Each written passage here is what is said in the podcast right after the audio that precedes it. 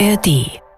Was haben wir aus den schlechten Ergebnissen der aktuellen PISA-Studie gelernt? Das besprechen wir heute in einer neuen Folge von Dienstags direkt und damit herzlich willkommen.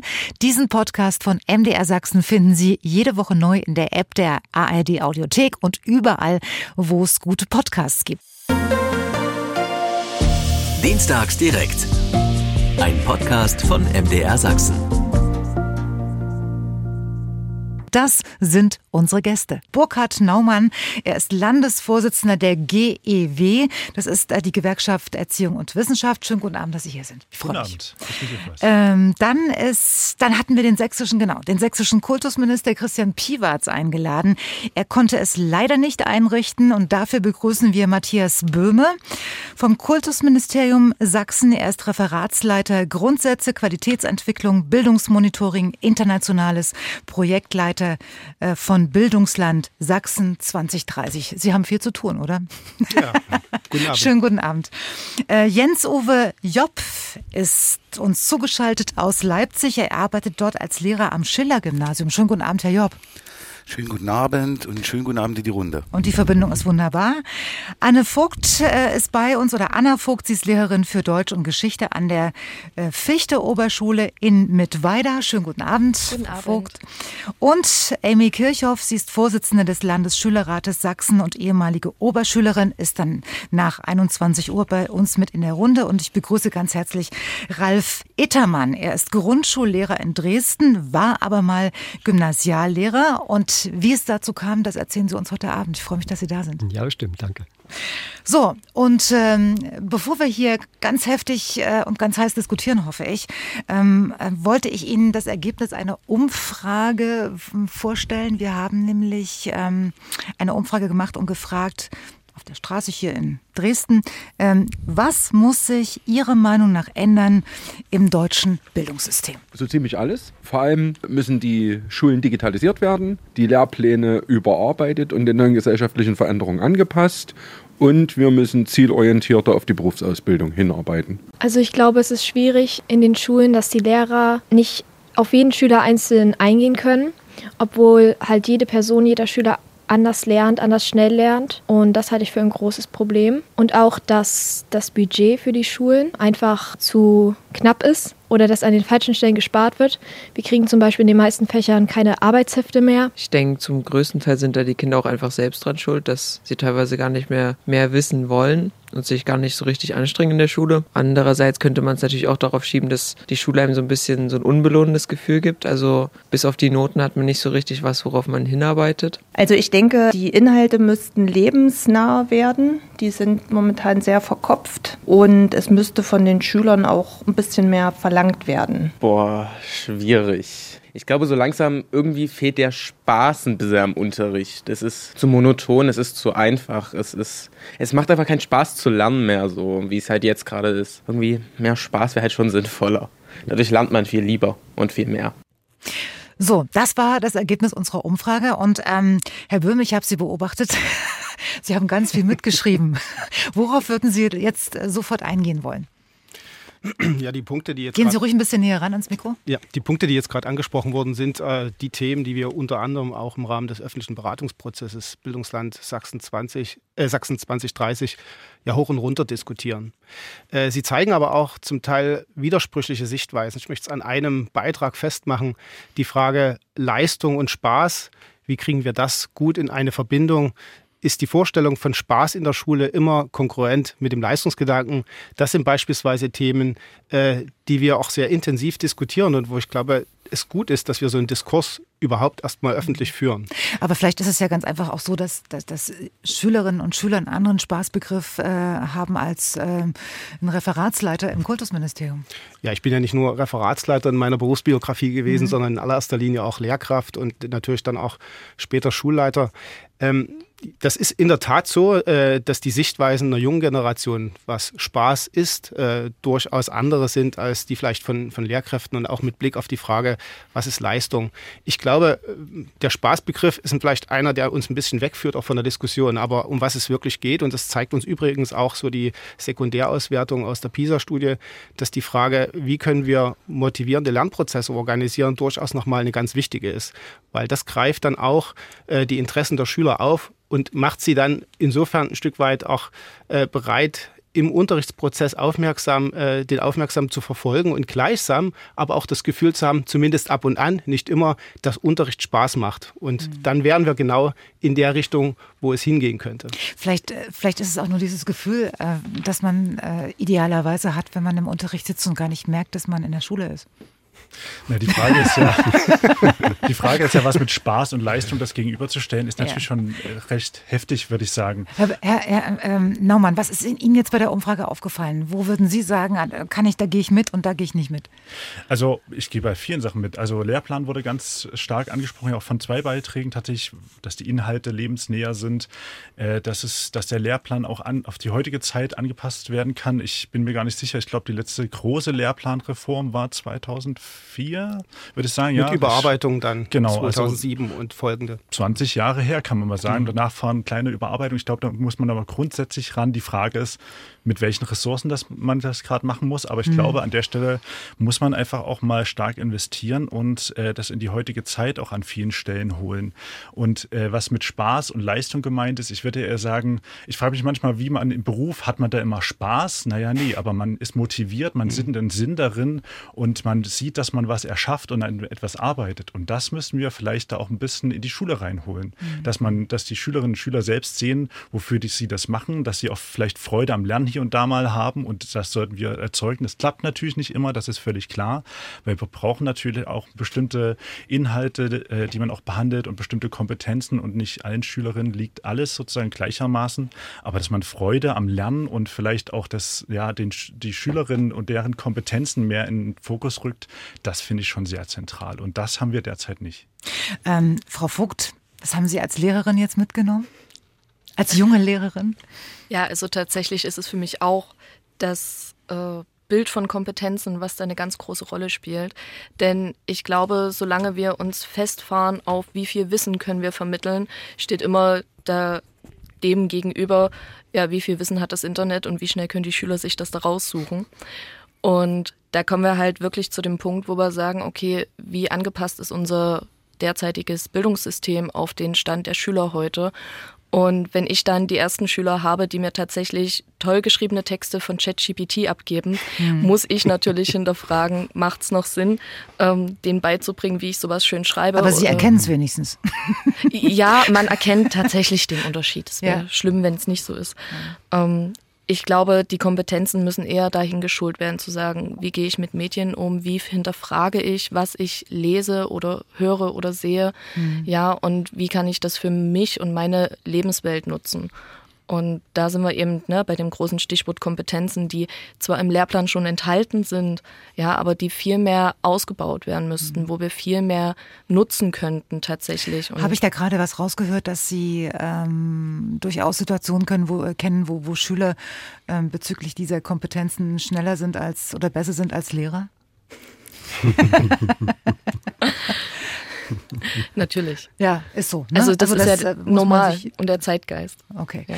Ähm, Herr Job, äh, Sie sind uns aus ja. Leipzig zugeschaltet. Sie sind dort Lehrer am Schiller-Gymnasium. Ähm, was haben Sie jetzt rausgehört aus der Umfrage? Was hat Ihnen gefallen, was, was vielleicht gar nicht?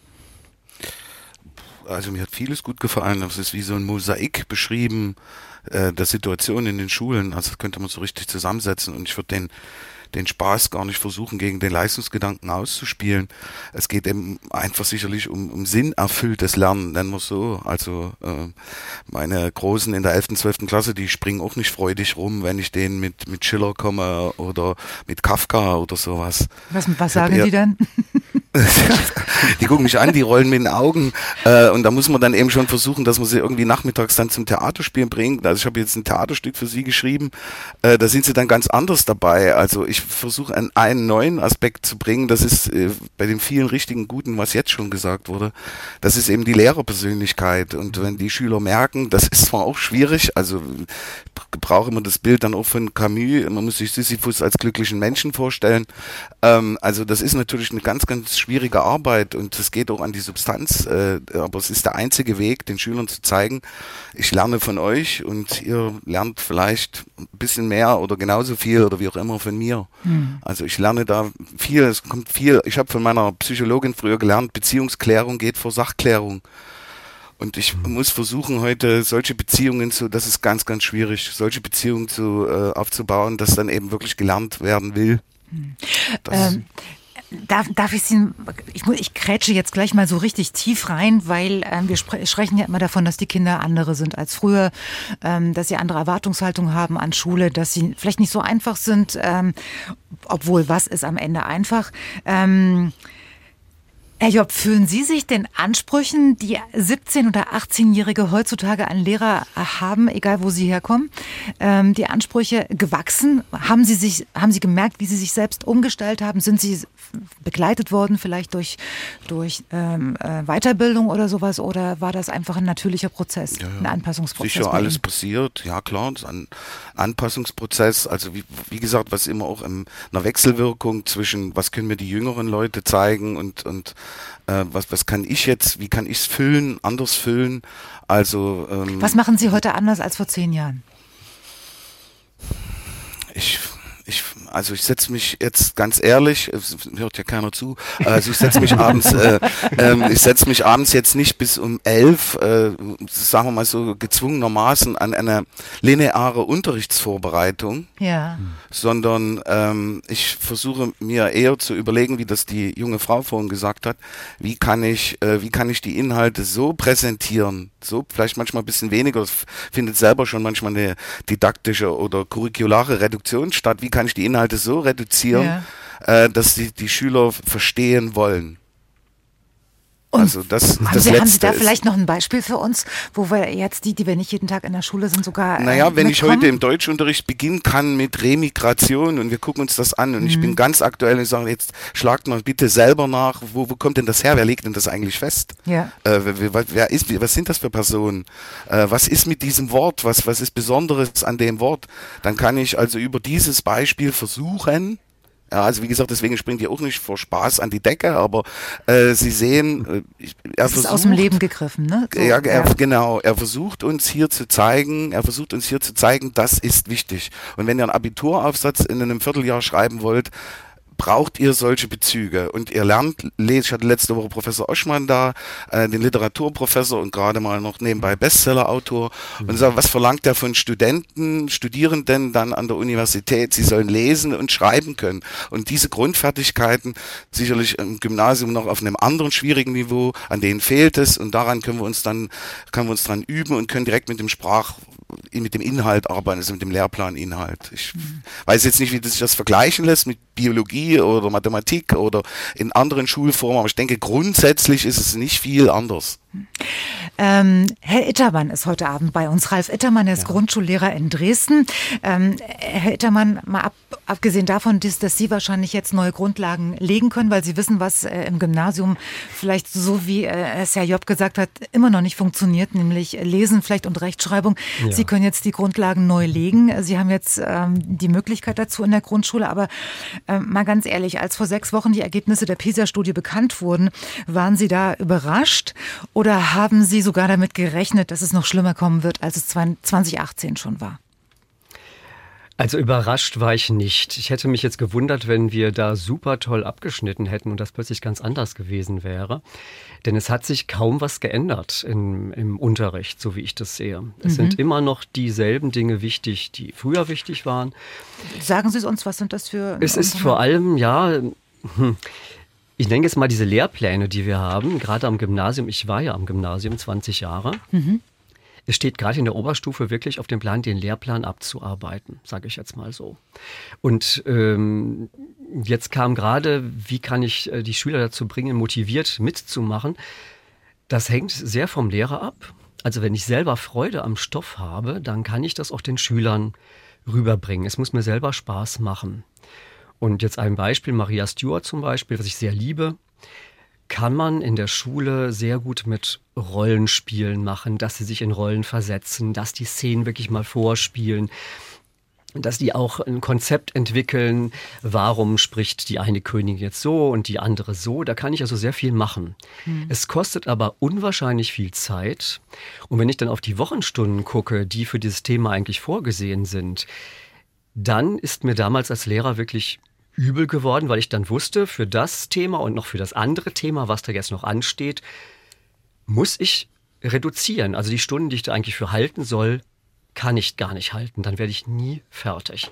Das hat mich unwahrscheinlich genervt und ich denke mir, wenn man ähm, als Lehrer jetzt sagt, ich muss die Schüler auf ein Zentralabitur vorbereiten, ich muss das alles schaffen, dann fällt ganz viel hinten runter. Die Lust, aber auch das in die Tiefe gehen fällt runter. Also Sie fühlen den Druck und geben den Druck natürlich dann auch weiter an, an die Schülerinnen. Ja, so habe ich das im Gymnasium kennengelernt. Mhm. Ja. Und jetzt sind Sie in der Grundschule.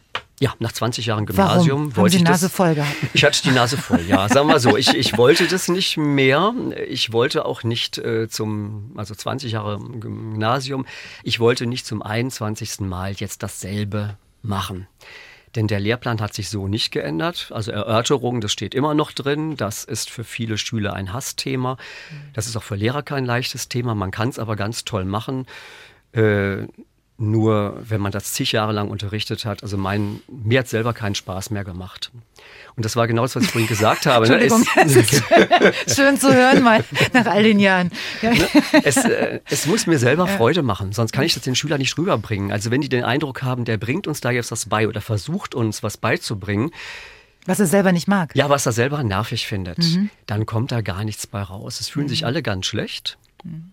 Und da habe ich mir so gedacht, nee, es ist jetzt so der Punkt, bevor es wirklich dazu kommt, dass die Schüler merken, dass es mir jetzt an vielen Dingen keinen Spaß mehr macht, an vielen Themen, dann mache ich jetzt was anderes. Und, und jetzt ich, nehmen Sie die Fibel in die Hand und fangen. Ich bin sehr gerne Lehrer. Ja. Ich habe auch zehn Jahre lang Erwachsene unterrichtet. Ich hatte Erfahrungen in der Grundschule und gesagt, okay, Lehrer, und da bin ich, ja, ich bin an der Basis. Die kommen natürlich nicht so unbeleckt, wie man sich das, ich mir das vielleicht vorgestellt habe, natürlich in die Grundschule. Ähm, aber die wollen noch ganz viel Aha. wissen. Und äh, nicht nur unbedingt das, was im Lehrplan steht, sondern auch ganz viele andere Dinge. Die wollen auch mal eine Umarmung, die wollen auch mal kuscheln. Ja. ja die erzählen ganz viel, manchmal auch Dinge, da bin ich, die Eltern würden sich wundern, was die Schüler in der Schule manchmal wir, so erzählen. Schon, ne? ja. Geht, ja. ähm, aber ähm, das ist ein unwahrscheinliches Vertrauensverhältnis und äh, das macht sehr viel Spaß. Ja, hm. Man hört es ihnen an. Man ja, ich bin, bin selber ganz begeistert, war meine Entscheidung. okay.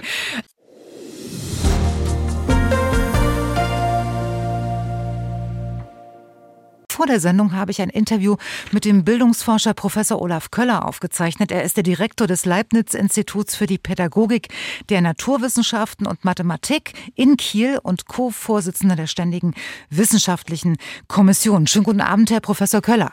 Ja, ich grüße Sie ganz herzlich. Herr Professor Köller, kurz vor Weihnachten äh, war es nicht das erste Mal, dass uns PISA-Ergebnisse geschockt haben. Im Jahr 2000 war das ja schon mal so nicht ganz so schlimm. W warum erleben wir jetzt gerade ein Déjà-vu, wenn es um PISA-Studien geht? Haben wir nichts dazugelernt? Also wir hatten eine ganze Zeit eine Menge zugelernt, nämlich in den Jahren zwischen 2000 und 2012. Es sind ja nach dem PISA-Schock von 2000 viele Maßnahmen auf den Weg gebracht worden.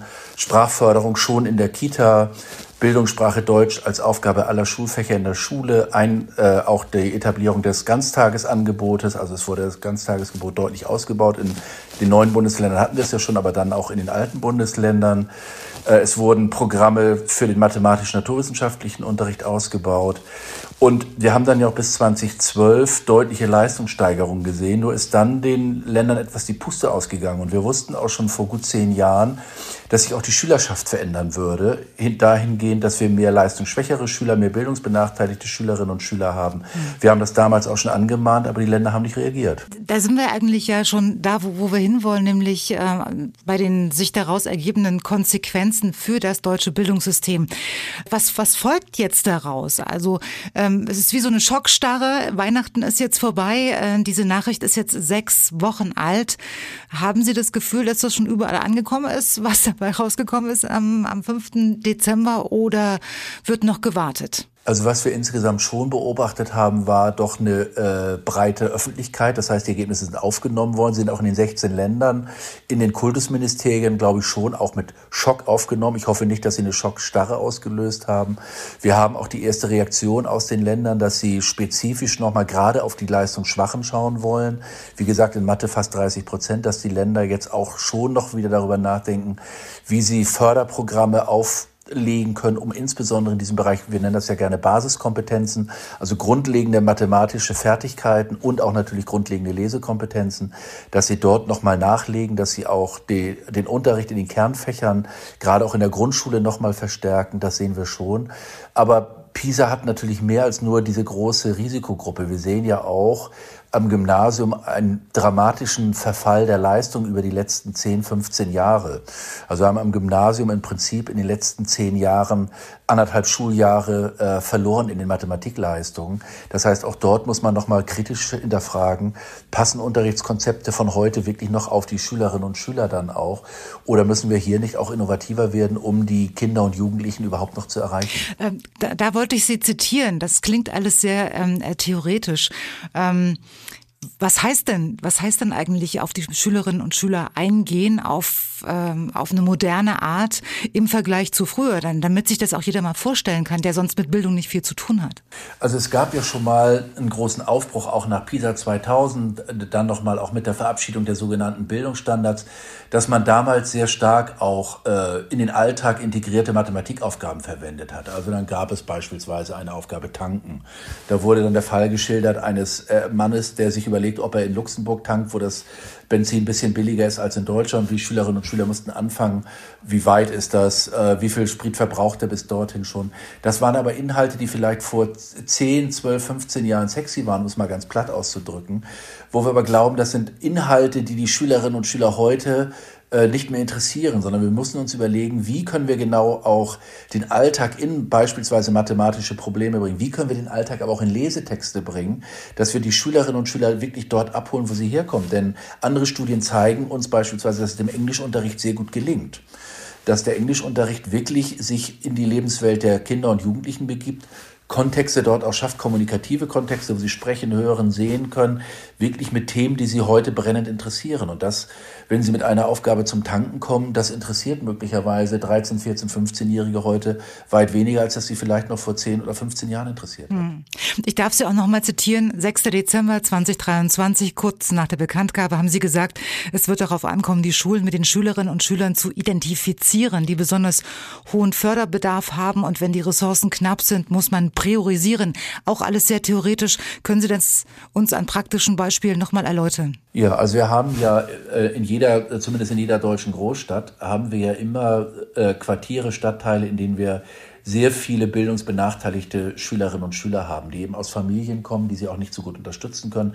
Das sind häufig Quartiere bzw. Stadtteile, in denen auch viele Kinder mit Migrationsgründen, Hintergrund bzw. Zuwanderungsgeschichte groß werden, die, von denen wir äh, wissen, dass sie häufig auch mit großen sprachlichen Problemen in die Schulen kommen. Und wir wissen eben, dass sie dann auch in den äh, in gewissen Schulen klumpen, dass sie äh, sich eben nicht über die ganze Stadt verteilen, sondern wir haben dann Schulen mit einem sehr sehr hohen Anteil von bildungsbenachteiligten Kindern, die Sprachförderung brauchen, die den Ganztag auch brauchen, an dem sie auch am Nachmittag gefördert werden. Und da ist es uns ganz wichtig, dass wenn zusätzliche Ressourcen bereitgestellt werden, finanzielle Ressourcen, wie das die Bundesregierung jetzt zukünftig mit dem äh, Startchancenprogramm machen möchte, das Startchancenprogramm soll ja im nächsten Schuljahr beginnen, dann geht es wirklich darum, die, die Schulen besser auszustatten, in denen die Schülerinnen und Schüler in großer Anzahl vorhanden sind, die große Probleme in Mathematik haben, in Deutsch haben, aber auch in den anderen Fächern haben, hier zusätzliche Sprachförderung zu machen, zusätzliche Förderung in den Basiskompetenzen im Fach Mathematik auch, dass diese Kinder, die sonst nicht erfolgreich lernen können, dort in diesen Schulen spezifisch gestützt werden und eben nicht unbedingt zusätzliche Mittel in das Gymnasium fließen, in dem Stadtteil, in dem ohnehin nur Privilegierte Familien. Das war Professor Olaf Köller. Ähm wir haben das Interview vor der Sendung aufgezeichnet und ganz ausführlich hören Sie ihn dann noch einmal nach 22 Uhr. Natürlich auch im Podcast zu dieser Sendung. Den finden Sie spätestens morgen in der ARD Audiothek und überall, wo es Podcasts gibt. Und äh, über die wichtigsten Punkte, die Professor Köller gerade angesprochen hat, diskutieren wir jetzt äh, in dieser Runde. Und wenn Sie mitreden möchten und Sie was loswerden wollen zu unserem Thema, dann tun Sie das gerne und rufen Sie kostenfrei an die 0800 0800 637 7272. So, ich zitiere Herrn Köller nochmal. Und zwar schon seit, äh, schon vor zehn Jahren wurde angemahnt, dass sich die Schülerschaft verändern wird und die Risikogruppe anwachsen wird mit mehr bildungsbenachteiligten Schülern. Leider haben äh, die Länder nicht reagiert. Herr Böhme, was sagen Sie zu diesem leichten Vorwurf? Ja, ob sie nicht reagiert haben, so würde ich es vielleicht jetzt nicht hinstellen, aber es ist natürlich so, dass wir eine Entwicklung haben äh, hinsichtlich einer stärkeren Heterogenität in dieser Gesellschaft. Und ich glaube, dass wir im Schulsystem es schwer haben, Schritt zu halten mit diesen Erosionskräften, die wir teilweise auch feststellen. Ich möchte es an einem Punkt ganz deutlich machen. Das sieht man gerade auch im Primarbereich an der Grundschule. Die Eingangsvoraussetzungen in die Grundschule sind mittlerweile gehen mittlerweile so weit auseinander, dass sie Kinder haben, die teilweise schon ein Grundverständnis vom Rechnen haben, zum Teil auch schon ansatzweise schreiben können oder auch schon lesen können. Und die kommen in die Schule und die Grundschullehrkräfte sind vor der Herausforderung, dass andererseits natürlich auch Kinder in die Schulen kommen, denen es schwerfällt, selbst die Schleife zu binden oder auch die Schere in geeigneter Weise zu halten. Das heißt, die basalen Kompetenzen, die notwendig sind, um gut zu starten, gehen natürlich sehr weit auseinander. Und deshalb ist es natürlich wichtig, und das ist ein Fokus, der auch, denke ich, in den nächsten Jahren wichtig ist, am sächsischen Bildungsplan auch nochmal sehr stark in den frühkindlichen Bereich zu schauen. Wie kann es gelingen, bestimmte basale Kompetenzen, bestimmte Grundlagen zu legen, damit es Kinder leicht haben oder gute Startvoraussetzungen ha äh, haben, dann im Grundschulbereich die entsprechenden Entwicklungen zu gehen. Und natürlich, und ich glaube, das haben wir auch schon, aber wir müssen möglicherweise auch dort noch stärker den Fokus legen, die Kernkompetenzen im Rechnen, im Schreiben, die sind natürlich erstmal wichtig, um alle anderen Fragen sich erschließen zu können. Und hier die Grundlagen zu legen, wird ein Aspekt sein. Ähm, Herr Naumann, als Vorsitzender der Gewerkschaft ähm, Erziehung und Wissenschaft, was würden Sie sagen? Hat Sachsen geschlafen? Also es, es, ja. geht, es geht, jetzt hier um, um zehn Jahre, Absolut. Ähm, also einen, einen Zeitraum von zehn Jahren, den wir hier in Fokus nehmen. Und das ist ja keine neue Erkenntnis, die wir seit Dezember haben, sondern halt eben schon länger. Äh, ich wollte auch gerade reingrätschen. Also ich mhm. mache das Herr Böhme nicht persönlich zum Vorwurf, sondern äh, allgemein auch in Richtung Landesregierung, in Richtung Politik, dass viele gewarnt haben. Die Wissenschaft hat gewarnt, wir haben auch gewarnt. Es gab dann auch später noch die Aktion Schulen in Not, äh, von uns auch ausgerufen, äh, die vielfach auch noch unterstützt wurde. Und es ist nichts passiert seitdem. Also jetzt neuerdings gibt es sozusagen da wirklich schon ähm, seit wenigen Jahren gute Ansätze, auch mal umzusteuern, aber das geht halt sehr träge. In der Bildung dauert das auch eine Weile, ehe dann das wirklich sozusagen mhm. fortrichtig ankommt. Aber man hat den Eindruck in der Politik, gerade im Bildungsbereich, das reicht nicht, dass viele schon sagen, Achtung, das Kind fällt gleich in den Brunnen, das Kind muss erst in den Brunnen fallen und dann fängt man an zu reagieren. Und, und auch vor dem Hintergrund, dass wir nicht das Maß aller Dinge sind, sondern äh, und, und wir halt nicht Europameister sind, sondern es ist Estland. Naja, gut. Äh, Gerade Sachsen hat immer eine berühmte Tradition, sich alljährlich sozusagen auch zu rühmen, dass es bestimmte äh, Erhebungen auch gibt, wo Sachsen immer ganz vorne ist, im deutschlandweiten Vergleich wohlgemerkt, nicht im internationalen oder also europäischen der Einäugige Vergleich. unter den Blinden. Ja, so ein bisschen, das kommt ja. dann immer ein Stück weit. Äh, auch unser Argument ist das. Ähm, und äh, zugleich muss man auch schauen, welche das sind. Und PISA ist nun mal eine relativ kontinuierliche Studie. Klar, es sind nur in Anführungszeichen 15-Jährige, was aber aus meiner Sicht eine sehr wichtige Gruppe ist, weil dann bestimmte Schülerinnen und Schüler noch nicht abgegangen sind sozusagen. Also von daher nehmen wir der PISA auch schon sehr ernst an der Stelle und Fakt ist, äh, Herr Köller hat es gerade eben auch nochmal im Interview gesagt, es wurde gewarnt, es ist aber nichts oder mindestens zu wenig passiert. Und das ist allgemein äh, ein Problem. Äh, auch vor Lehrkräftemangel wurde lange gewarnt, auch in der Zeit schon gewarnt. Und es wurde erst viel später umgesteuert, tatsächlich, wenn man nicht mehr genügend Lehrkräfte finden konnte. Herr Job, ähm, Sie müssten jetzt sozusagen ähm, diejenigen, die 2022 den PISA-Test geschrieben haben, unter Ihren Fittichen haben, oder? Ja, ja, genau. Also, Und welche, wie geht's Ihnen? Naja, das Wort Corona fehlt noch. Also wir haben natürlich auch noch einen Corona-Rückstand. Also dass dort auch durch den Distanzunterricht natürlich wieder der lebendige Austausch in der Schule fehlte. Das, was der äh, Grundschulkollege vorhin sagte, da würde ich vieles auch natürlich auch fürs Gymnasium reklamieren. Aufbau von Vertrauensverhältnissen oder so eine Umarm geht nun nicht so, aber, ähm, aber dass, dass ein Vertrauensverhältnis aufgebaut wird, dass eine, irgendwie eine Lernsituation formatierbar ist, die war dann eben nur, die war dann eben nur online formatierbar und mit, mit, mit, mit allen Schwierigkeiten, also die schon fast Satire sind. Ich bin noch nicht geschminkt, ich kann noch nicht an der Videokonferenz teilnehmen. Also das, ähm, das ist ganz, ganz, ganz, ganz, ganz schwierig. Also neben diesen Inhalten gibt es immer, die sicherlich überarbeitet werden müssen. Die Schüler wollen gar nicht mehr so viel tanken. Äh, die kommen gar nicht mit dem Auto, sondern mit dem Fahrrad. Das ist richtig. Ähm, und da müssen sicherlich andere Inhalte her, aber man muss eben, wenn man alles zusammenfasst, dann würde ich dem Kollegen, GEW-Kollegen ausdrücklich zustimmen, da muss natürlich ein politischer Wille irgendwo auch erkennbar sein, dass ich mich dann wirklich kümmere. Und dann, wenn ich schon, wenn ich schon ein Programm Schulen in Not äh, äh, nenne, wie nenne ich sie denn dann, wenn, wenn wirklich mal ernsthaft was passiert, also wenn wir an die Verwerfung in der ganzen Welt denken, also wir sind ja immer noch, wir sind die stärkste Volkswirtschaft Europas, es ist eigentlich jämmerlich, dass wir dann über Bildungsfinanzierung reden Wir bringen dann digitale Tafeln an der Wand an, die müssen aber aufpassen, dass die Wand nicht einstürzt. Also weil es so einen hohen Sanierungsbedarf gibt. Mhm. Also das sind eben diese, diese ganz praktischen Dinge und Kollegen haben mir das jetzt auch vor der Diskussion mit auf den Weg gegeben, ha, da mach ich auf den Putz, dass da immer es losgeht. Also das ist natürlich auch viel theoretische Diskussion, da kann man reden, was mhm. muss man verstärken, Digitalisierung, äh, Lehrpläne entschlacken, spielt alles eine Rolle, aber ich muss eben generell an, an, an ein riesen Bildungspaket ran, eine riesen Bildungsoffensive starten. Wie wie weit sind Sie in diese Richtung gekommen? Was meinen Sie? Äh, ich meine, ich meine, ich meine jetzt Herrn Böhme. Also wenn jetzt so, geht's ja, jetzt geht's ja um Verhandlungen wahrscheinlich, um Budgets. ähm, vor dem, äh, wir, wir sind ja so äh, konstituiert, wir Menschen. Es muss erst das Kind in den Brunnen gefallen sein, bevor ähm, Menschen, vielleicht auch Finanzminister reagieren. Haben Sie das Gefühl, dass Sie jetzt äh, ja schneller zu Wort kommen, wenn es darum geht, Budgets zu erhöhen? Oder wie wie sieht's aus? Also grundsätzlich in dem Prozess Bildungsland Sachsen 2030 sind wir jetzt dabei und ich hoffe, dass wir da im Frühjahr diesen Prozess auch abgeschlossen haben.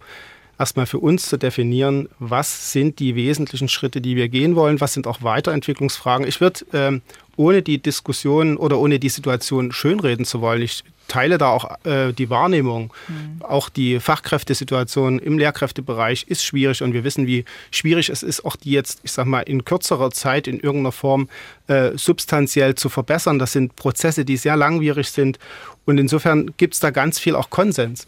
Äh, gegen was ich mich ein bisschen wehren möchte, ist diese, diese Krisen- und Notstandsrhetorik. Also wir haben einen Handlungsbedarf, der ist durchaus einzuräumen.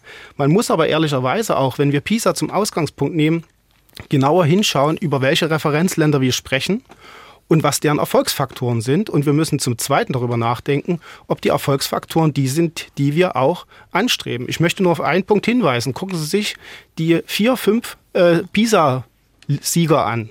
Also die, die im Grunde Platz 1 bis 4 bis 5 belegen. Das sind alles Gesellschaften, die mit einer hohen Leistungsethik in den asiatischen Ländern mit einer extremen Leistungsethik unterwegs sind.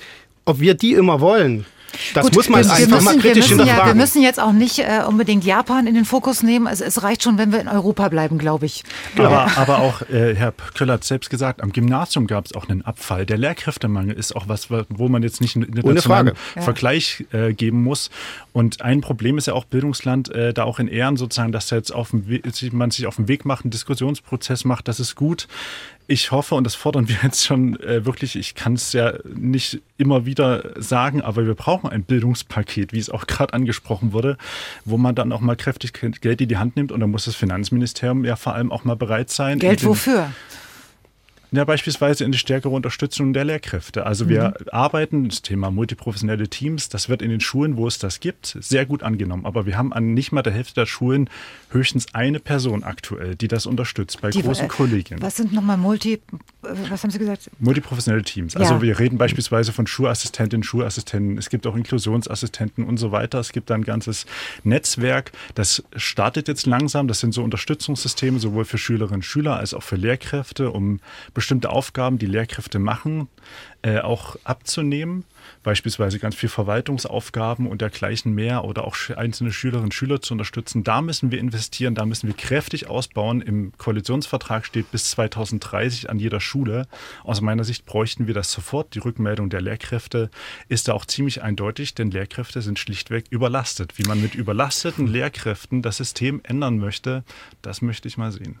Frau Vogt, Sie sind die jüngste der Lehrer, äh, Lehrerinnen und Lehrer, die heute hier anwesend sind. Ähm, ähm, was, was fällt Ihnen jetzt so ganz spontan ein, wo Sie sagen, das funktioniert bei uns überhaupt nicht, weil niemand da ist, weil kein Geld da ist. Äh, ich würde gerne, aber. Also was mir tatsächlich ganz äh, oft auch wieder auffällt, ist genau dieses Thema äh, zu wenig Lehrkräfte. Gerade äh, ich habe jetzt meine erste fünfte Klasse bekommen als Klassenlehrerin. Mhm. Ähm, und stehe da ohne eine Stellvertretung da, habe ja sowohl ganz viel Neuland noch im Unterricht, was ich bewältigen muss, als auch eben die ganzen organisatorischen Dinge, wo ich zwar, und da muss ich wirklich die Hand ins Feuer dafür halten, ein tolles Kollegium habe, was mich immer wieder unterstützt, aber eben es, es fehlt dieser Rückhalt, diese Rückfallebene von einem zweiten, der die Klasse mitbetreut, der für organisatorische Dinge da ist mhm. und so weiter und so fort. Und damit fällt dann manchmal sogar das runter, ähm, was eigentlich das Wichtigste ist, und zwar eben die Beziehungsebene, die Zeit sich zu nehmen für die Schüler. Wissen Sie was, das habe ich, das ich mit Herrn Köller auch besprochen, habe gesagt, ja, Herr Köller, Lehrermangel und äh, es reicht hinten und vorne nicht. Und er sagte, ja, Lehrermangel gibt es auch beim äh, Europameister, auch in Estland gibt es Lehrermangel und die werden auch mies bezahlt dort. Ähm, aber das ist nicht das Hauptkriterium für, äh, für Leistungen oder, oder schlechte Leistungen, die in der PISA-Studie halt äh, zutage getreten sind, sondern auch dieses ganze Drumherum Unterrichtskonzepte sind sehr alt, wie wir gesagt hm. haben, Inhalte sind, sind äh, alt, Methoden sind alt.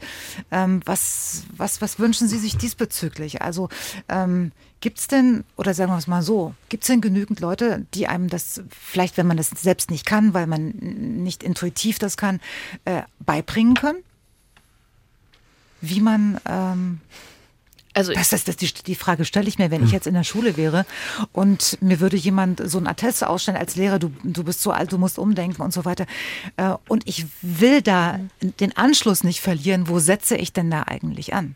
Ist das nur Intuition oder, oder äh, bieten, Sie, äh, bieten Sie wirklich da Nachhilfe auch für Lehrer an? Ich würde mal eine ganz steile These in den Raum werfen. Machen Sie es. Und sagen, ein guter Lehrer, ein guter Pädagoge hat die Intuition, genau mhm. das zu machen, was seine Schüler brauchen. Und ich glaube, genau das macht auch eine Lehrerpersönlichkeit aus. Aber dann, das wäre sicherlich der Idealzustand, aber die Praxis und die, die Leistungen äh, zeigen ja, die man auch auf den Mangel an diesen Kompetenzen äh, zurückführt, dass es nicht immer so ist.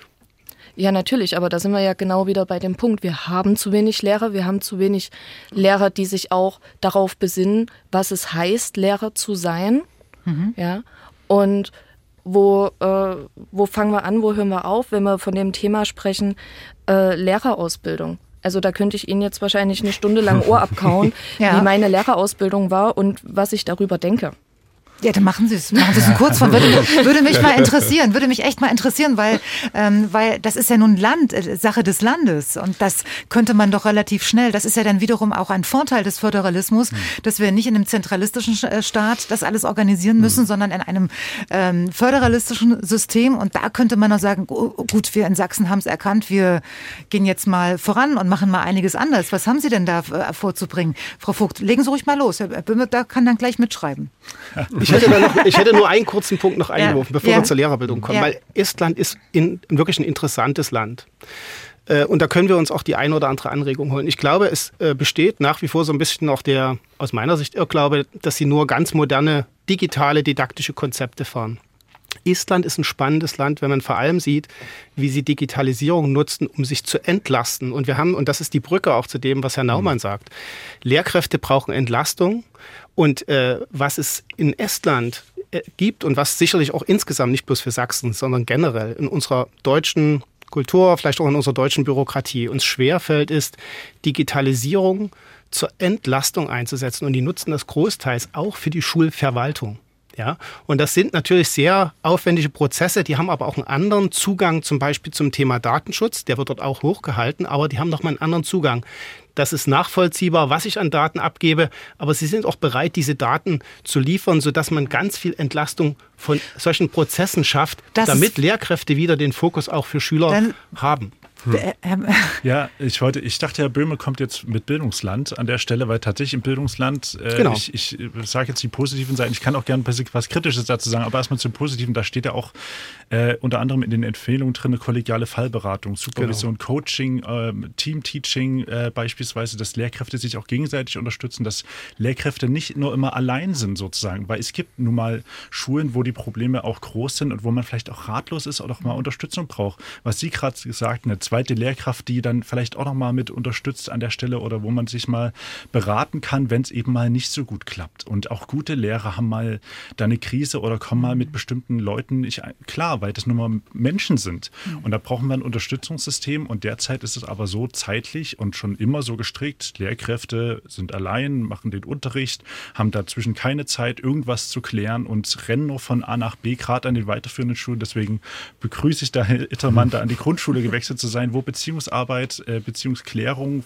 geht vor Sachklärung, hat Herr Job vorhin gesagt, mhm. wirklich auch eine Rolle spielt. Und ich glaube, das sollten wir auch an den weiterführenden Schulen stärker intensivieren. Aber dafür brauchen wir die Zeit. Ich glaube, glaube, hm. wir, wir, wir müssen noch mal eins in den Fokus nehmen, was Herr, Herr Köller auch immer ganz äh, vorne hinstellt. Äh, was er in dem ausführlichen Interview dann nach 22 mhm. Uhr dann auch nochmal ähm, bespricht. Da geht es um die Förderung von ähm, Schülern mit besonderen Bedarfen. Mhm. Ja? Äh, da gibt es ja die, die, tollsten, mir, mir, fällt jetzt das Wort nicht ein, aber Sie wissen, was ich meine. Also ähm, wo, wo nicht genügend ähm, sprachliche Kompetenz da ist, dem Unterricht zu folgen und so weiter. Und was die Esten uns halt vormachen, ist, dass sie gezielt fördern und dass sie äh, äh, leistungsschwache Schüler auch bewusst rausnehmen und extra Bildungszentrum äh, Zentren äh, haben, um diese leistungsschwachen Schülern, das ist vielleicht nicht mehr ganz äh, politisch korrekt, mir fällt das Wort aber jetzt gerade nicht naja, ein, äh, dass man ja genau, mhm. dass man dass man die wirklich bewusst ähm, ähm, ja, extra schult. Und das ist, sagt er, ist das, worauf es am Ende ankommt. Und ähm, diese, diese zusätzlichen Angebote ähm, für diese Extrabildung, äh, was machen Sie, Herr Heldmann? Wenn Sie in Ihrer ersten, zweiten, dritten, vierten Klasse haben so ein, paar Kollegen, die, äh, wo Sie sagen, Gott, hier bräuchte ich eigentlich jemanden, der, der sich mal intensiv mit den Kindern hinsetzt. Ich schaffe das vielleicht alleine nicht. Wie lösen Sie dieses Problem? Das ist ganz schwierig. Also ich selber habe dafür keine Zeit, weil die Stunden einfach nicht da sind, muss mhm. ich jetzt mal so sagen. Äh, es gibt aber auch keine Lehrer, die freie Ressourcen haben, dass ich sagen könnte, das kann jetzt mal jemand machen. Mhm. Es gibt den Förderunterricht, der ist ja ähm, eingesetzt, das ist bei uns eine Stunde. Eine Stunde? Ja. Die andere ist gebunden an so, ja, das ist dann eher so Fordern. Mhm. Das sind dann so Anbieter, die von außen kommen, damit die Schüler dann eine Stunde Töpfern haben und Puppenbau und so etwas. Das ist eigentlich die zweite Förderstunde, aber das machen ganz viele Grundschulen so, dass sie sich Leute von außen holen. Da ist die zweite Förderstunde eigentlich mit, mit solchen Dingen abgedeckt ergänzen also eigentlich die Unterrichtsfächer, sagen wir es mal so, eine Stunde in der Woche. Dann bleibt eine Förderstunde übrig in der Woche. Und äh, das ist dann wirklich so, da muss ich mir als, und jetzt in meiner Klasse zum Beispiel, ich selber als Klassenlehrer habe diese Förderstunde noch nicht mal. Das macht also eine andere Kollegin, die äh, in meiner Klasse normalerweise gar keinen Unterricht hat. Das heißt, die kennt die Schüler auch nicht. Hm. Und äh, nun unterrichte ich in meiner Klasse auch nicht Mathe. Das ist immer Diskussion. Ich frage dann die Mathelehrerin, wer müsste denn jetzt mal in Mathe eine Förderung bekommen? Hm. Das sieht aber dann meistens so aus. Wir behandeln jetzt gerade im Sachunterricht in Mathe dann zum Beispiel die Sachaufgaben, also in Mathe die Sachaufgaben. Das ist immer so ein Thema, da müssen Schüler auch lesen können. Also gibt es jetzt mal eine Förderstunde, fünf Schüler machen ein bisschen Sachaufgaben. Bringt das was, eine Stunde oder Nein, nicht? das bringt nichts, vor allem weil das Problem eigentlich nicht die Sachaufgabe ist. Das Problem liegt eigentlich woanders. Mhm. Die können vielleicht Zahlen in der vierten Klasse immer noch nicht so richtig äh, erkennen. Also sagen, ah, das sind zehn, die da liegen. Oder die immer noch Schwierigkeiten mit dem Übergang, was ich vom Hunderter in das Tausender-System. Da müsste man wirklich ganz genau gucken und dann reicht auch nicht eine Förderstunde. Man müsste dann sagen, okay, du machst jetzt sechs Wochen am Stück. Der Schüler macht jetzt speziell oder mehrere Schüler, wenn es die betrifft, meistens nicht nur einer, speziell etwas dazu. und das ist dann der Punkt, den wir immer benennen, wenn, wenn wir sagen, wir, wir verlieren Kinder, Ja. wenn wir da nicht ansetzen. Wenn es in dem Moment, verstehe ich Sie richtig, die Eltern nicht tun, dann sind das die, die wir verlieren. Ja, aber die Eltern, äh, von denen kann ich das gar nicht verlangen. Die Mhm. Schüler sind ja bei uns auch im Hort, also Grundschule, die Schüler sind im Hort. Mhm. Recht viele sind auch sehr lange im Hort. Wenn die dann zu Hause sind, also die Eltern haben einen Arbeitstag hinter sich, sonst wären die Kinder ja nicht im Hort, dann Mhm. wären sie ja zu Hause. Da muss gekocht werden, gibt es andere Kinder, andere Probleme. Also ich weiß nicht, wann die Eltern das machen sollen, mal ganz ehrlich gesagt. Hm. Die haben auch nicht mehr die Nerven dafür unbedingt. Und das Kind, 17 Uhr, 18 Uhr, ist bestimmt nicht mehr aufnahmefähig, um mit den Eltern da Dann jetzt noch. irgendwas aufzuholen. Das, das Hm. geht überhaupt nicht. Das muss die Schule leisten. Okay. Und äh, dafür gibt es ja keine Sehen, Ressourcen. sehen Sie, also äh, Herr Köller vom Leibniz-Institut, äh, also für den ist das sozusagen das größte aller Probleme. Und, und, und das ist das, was halt andere Länder und in dem Falle Estland uns vormacht. Die gehen da gezielt schon in den untersten Klassen auf die Kinder zu und fördern sie mit extra Unterricht und ähm, schaffen das dann damit auch dann äh, Leistungstest in, mit 15 Jahren bestehen zu können. Das ist auch der Grund, ähm, das ist auch der Grund, äh, warum wir auch als GEW für die Schulassistenz so kämpfen. Nicht nur die Entlastung der Lehrkräfte, es sind ja vor allem bei den Schulassistentinnen auch viele Logopäden, Ergotherapeuten, die wurden gezielt gesucht, auch von den Schulen, wurden dort eingestellt, ähm, weil sie sozusagen mit solchen Kompetenzen kommen, gerade an den Grundschulen da auch nochmal gezielt einzelne Schülerinnen und Schüler zu fördern, mit ihrer, mit ihrem anderen Blick. Deswegen auch multiprofessionell. Man sagt sozusagen, wir haben nicht nur Lehrkräfte, die alles bestimmen und vielleicht ein paar Assistenzkräfte, die zuarbeiten und entlasten, sondern auch andere Professionen, andere Berufe, die mit an die Schule kommen. Also die Schule muss sich, glaube ich, auch an der Stelle deutlich nochmal öffnen mit anderen Berufszweigen, äh, die eben sowas genau abdecken, eine gezielte Förderung an der Stelle. Das können Lehrkräfte nicht leisten. An vieler Stelle muss man auch sagen, sind sie auch nicht zwingend dazu ausgebildet. Das kann man auch nicht, also man könnte natürlich über ein System nachdenken, wo Lehrkräfte dann weitergebildet werden für, und man hat dann einen gewissen Schwerpunkt, aber wir haben nun mal Lehrkräftemangel. Da geht das nicht. Da hilft es nur, wenn wir wirklich andere Professionen reinholen. Aber davon gibt es zu wenige und das muss ich als Gewerkschafter dazu sagen, die werden nicht so bezahlt derzeit. Derzeit werden gerade Logopäden, Ergotherapeuten richtig schlecht bezahlt. Ähm, und das ist auch eine Sache, wo wir uns auch von der Landesregierung, das geht jetzt auch nicht zwingend ans Kultusministerium, sondern auch mal wieder ans Finanzministerium, uns eine größere Offenheit äh, auch wünschen, dass da auch eine adäquate Bezahlung für die herkommt. Damit Reicht denn Leute eigentlich rankommen. wünschen, wünschen noch? Sie sind so diplomatisch wertvoll unterwegs. Ähm, Naja, naja, wünschen ist die, das Schöne, weil Gewerkschafter, die fordern ja immer. Ne? Ja, ja, ja. Im Endeffekt, wenn ich Wunsch sage, können sie sich fordern denken. Und wir sind da auch in vielen Gesprächen. Wir hatten das auch bei Demonstrationen. Gerade jetzt war auch, waren auch Streiks. Da ging es jetzt nicht speziell um die Eingruppierung von Schulassistenten, aber die haben das Thema sehr deutlich auf die Straße gebracht. Auch bei den Streikaktionen waren die gut äh, vernetzt und auch mit Schildern äh, gut zu sehen, dass Schulassistenten da auch eine wachsende Gruppe sind, auf die wir auch unseren Fokus legen sollten. ähm, Herr Professor Köller sprach auch noch von dem besonderen Fokus, den er empfiehlt auf ähm, Problemschulen, dass man da ähm, intensiver investiert als vielleicht an Schulen, wo gerade alles läuft, auch Mhm. auf die Gefahr hin, dass Eltern dann sagen, wieso wir nicht, wieso nur die anderen oder so. Haben Sie das im Blick, Herr Bimmel? Ja, die Diskussion dreht sich ja um das ganze, um die ganze Frage auch einer sozial indizierten Bitte um Ressourcenzuweisung. Kürze, wir müssen gleich in die Ja, Nachrichten. also es geht im Wesentlichen darum, genau solche besonderen Herausforderungen nochmal dann sichtbar zu machen in der Ressourcenausstattung und an der Stelle Ungleiches auch ungleich zu behandeln. Das ist aber natürlich manchmal auch in der Wahrnehmung der Schulen untereinander ein bisschen kompliziert, aber es ist richtig, dort, wo viel Ressourcen rein müssen, weil die Voraussetzungen nicht so gut sind, dort auch wirklich anzusetzen, um genau im Grunde ein gewisses, ein gewisses Minimum auch dann an Basis zu schaffen, um dann diese Verwerfung in den späteren Jahrgängen zu vermeiden. Ich habe mich jetzt auch äh, diplomatisch wertvoll auf ausgedrückt, indem ich gefragt habe, ob Sie das im Blick haben. Ich wollte eigentlich wissen, ob Sie es machen und wenn ja, wann. Also es ist ja schon, es ist jetzt nicht so, dass es gar nicht gemacht wird, aber dieses Thema, ja, Sozialindex ist eins, was jetzt nochmal doch stärker äh, äh, ausgebaut wird. Wir haben es teilweise in den äh, Stundenzuweisungen, aber wir haben ja schon besprochen, wir haben Der Landtag hat es beschlossen. Und das Kultusministerium muss das ausführen. Genau, wir genau. werden dazu, genau. aber wir sind im Moment noch. Meine Herren, darf nicht ich, ich muss Sie ganz kurz unterbrechen. Merken Sie sich, was Sie sagen wollten. Wir reden dann gleich weiter nach 21 Uhr bei Dienstags direkt heute über die Konsequenzen der PISA-Studie, die kurz vor Weihnachten rausgekommen ist.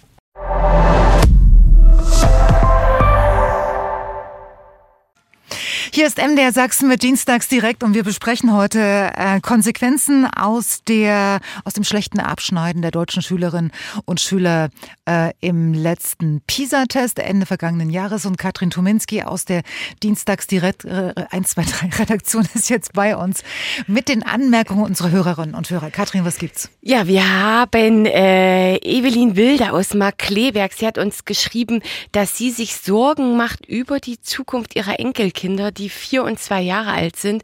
Und sie meint, die Bildung fängt eigentlich schon zu Hause an. Und zwar mit Bitte, Danke und Entschuldigung. Und leider bemerkt sie, dass das nicht mehr so oft eine Selbstverständlichkeit ist und würde sich doch wünschen, dass diese einfachen Umgangsformen vielleicht wieder etwas präsenter werden. Und dann hat sich äh, Helmut Wassmund gemeldet aus Dresden und ähm, er hat gesagt, für ihn ist es ganz klar, es gibt nämlich vier Punkte, äh, die falsch laufen. Erstens äh, habe sich die Anzahl der pädagogischen Kräfte an den Schulen zu Ungunsten der Bildung und der Erziehung der Kinder entwickelt.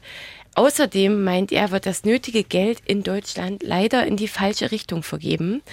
Und er sagt, die Einheit und Wechselwirkung zwischen Elternhaus und Schule sei auf der Strecke geblieben. Und er meint, der Staat muss sich so schnell wie möglich bewusst werden, dass Wer die Jugend hat, hat die Zukunft. Und wenn wir nicht in Bildung investieren, werden wir große Schäden in unserer Zukunft haben. Das sagt Helmut Wassmund aus Dresden. Danke, Katrin. Äh, und ähm, wenn Sie eine Meinung haben zu unserem Thema heute Abend, rufen Sie gern weiter an über die 0800 637 7272, natürlich kostenfrei. Ähm, Herr Job ist uns zugeschaltet aus Leipzig. Er ist Lehrer dort am Schiller-Gymnasium. Ähm, Herr Job, wie funktioniert denn bei Ihnen am, am Gymnasium ähm, die Interaktion, die jetzt hier bemängelt wurde, äh, zwischen Lehrern und Lehrerinnen und den Eltern zu Hause? Haben Sie noch großartig Kontakt oder ähm, ist es eher schwierig?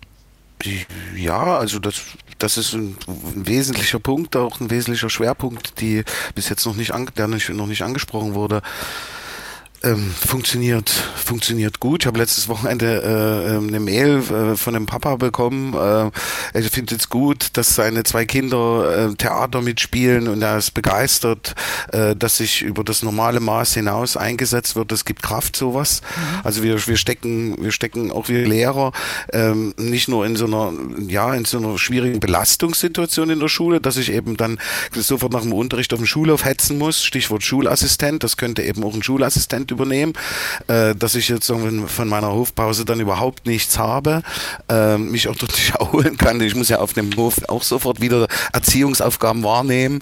Äh, also äh, das ist ein, ein, Problem, aber es sind eben natürlich auch viele Eltern, die lediglich zur Intervention kommen, weil sie auch über selber auch belastet sind von der äh, Gesamtsituation. Die können nicht äh, dann nach 18 Uhr, wie das der Kollege vorhin richtig sagt, dann, dann noch die ganze Zeit äh, Schulnacharbeiten machen. Auf der anderen Seite wird natürlich auch wieder gesagt, dass es von zu Hause aus viel mitgebracht werden muss. Also wir stecken da alle so im Druck. Deswegen äh, sollte Bildung auch nicht so losgelöst diskutiert werden von den, von den, von der gesamtgesellschaftlichen Situation. Und, und dort müssen wir uns darauf besinnen, dass wir eigentlich ein vorbildliches Gemeinwesen sein wollen. Also das, auch das äh, spielt da eine Rolle. Also dass wir das auch ausstrahlen müssen, dass wir eine starke Volkswirtschaft haben, heißt auch, dass wir starke Menschen haben müssen.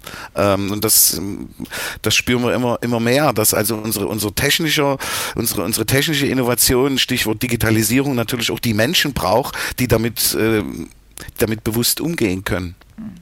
Ich hatte ja ähm, Ein großes Feld, ich weiß, jetzt war ein bisschen viel jetzt auf einmal. Nein, nein, nein, aber Sie sprechen schon das Richtige an. Meiner Meinung nach, ich hatte vorhin ähm, Herrn Böhme und Herrn Naumann versprochen, dass wir da nochmal ansetzen, wo wir kurz vor den Nachrichten schnell aufhören mussten. Ähm, Herr Naumann, was war das? das? Es ging um die bevorzugte äh, finanzielle Unterstützung von Schulen, wo es eine hohe Anzahl von bildungsbenachteiligten Schülern gibt. Schulen in besonderer Herausforderung sozusagen oder mit besonderen Herausforderungen. Genau. Genau. Äh, da wünschen Sie sich ähm, oder fordern ja, in dem Falle, Sie fordern, dass da die Landesregierung ähm, verstärkt tätig wird und, und, und zwar schnell. Mhm. Genau, also es gibt dazu auch einen Landtagsbeschluss, der wird nur bis heute nicht umgesetzt, äh, dass sozusagen das Kultusministerium Kultusministerium da auch entsprechend ein Konzept vor, vorlegt und ausarbeitet, wie man äh, überhaupt identifiziert, welche Schulen das sein können, die dann zusätzliche Ressourcen, zusätzliches Personal bekommen, was das auch ist. Es ist auch immer eine große Diskussion. Ich habe jetzt schon gehört, zum Glück heißt das sozusagen wirklich zusätzlich kommt, sozusagen, dass den anderen Schulen nicht weg, nichts weggenommen wird. Das ist ja entscheidend, sondern mhm. steht wieder eine Neiddebatte an der Stelle. Auch dann wäre es auch zu Recht. Aber es müssen zusätzliche Mittel sein, die da herangenommen werden und dass man das halt wirklich für die Schule einzeln äh, schaut. Welche Schülerinnen und Schüler sind da ähm, und brauchen die sozusagen nochmal gesonderte Unterstützung an diesen Schulen? Herr Böhme, wenn es dann Landtagsbeschluss gibt, wieso machen Sie nichts?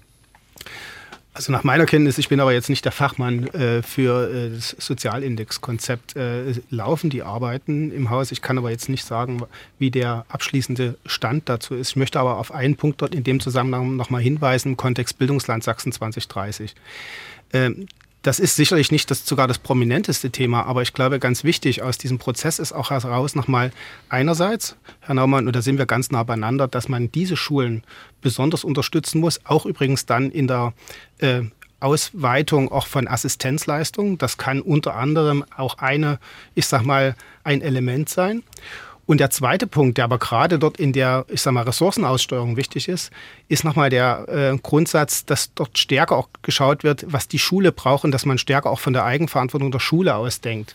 Denn wenn wir darüber nachdenken, was braucht die einzelne Schule, dann ist es häufig schwierig von außen zu sagen, was genau wichtig ist. Deshalb eine Verstärkung von Ressourcen bei Schulen, die in einer besonderen mit einer besonderen Schülerschaft auch arbeiten, wo besondere Herausforderungen sind, durchaus. Und dann der Fokus, und das war so ein Diskussionspunkt im Bildungslandprozess, stärker auch zu schauen, dass die Entscheidung dann der konkreten Ausgestaltung in der Nutzung dieser Ressourcen wieder auch mehr in die Hand auch der Schule gegeben wird, die besser auch ihre Vorortbedingungen kennt und teilweise natürlich dort, wo es auch darum geht, über Mittel zusätzliche, ich sag mal, Expertise, also beispielsweise auch die Kooperation mit Nachhilfeinstituten hatten wir vor uns äh, genannt, aber auch anderen Partnern, ja, Logopäden, das ist, das ist vielleicht noch mal, dort nochmal zu schauen, dass die äh, Schule das äh, auch Dass es auch jeder kann. nachvollziehen kann, der jetzt nicht ähm, jeden Tag mit Bildung und Wissensvermittlung zu tun hat.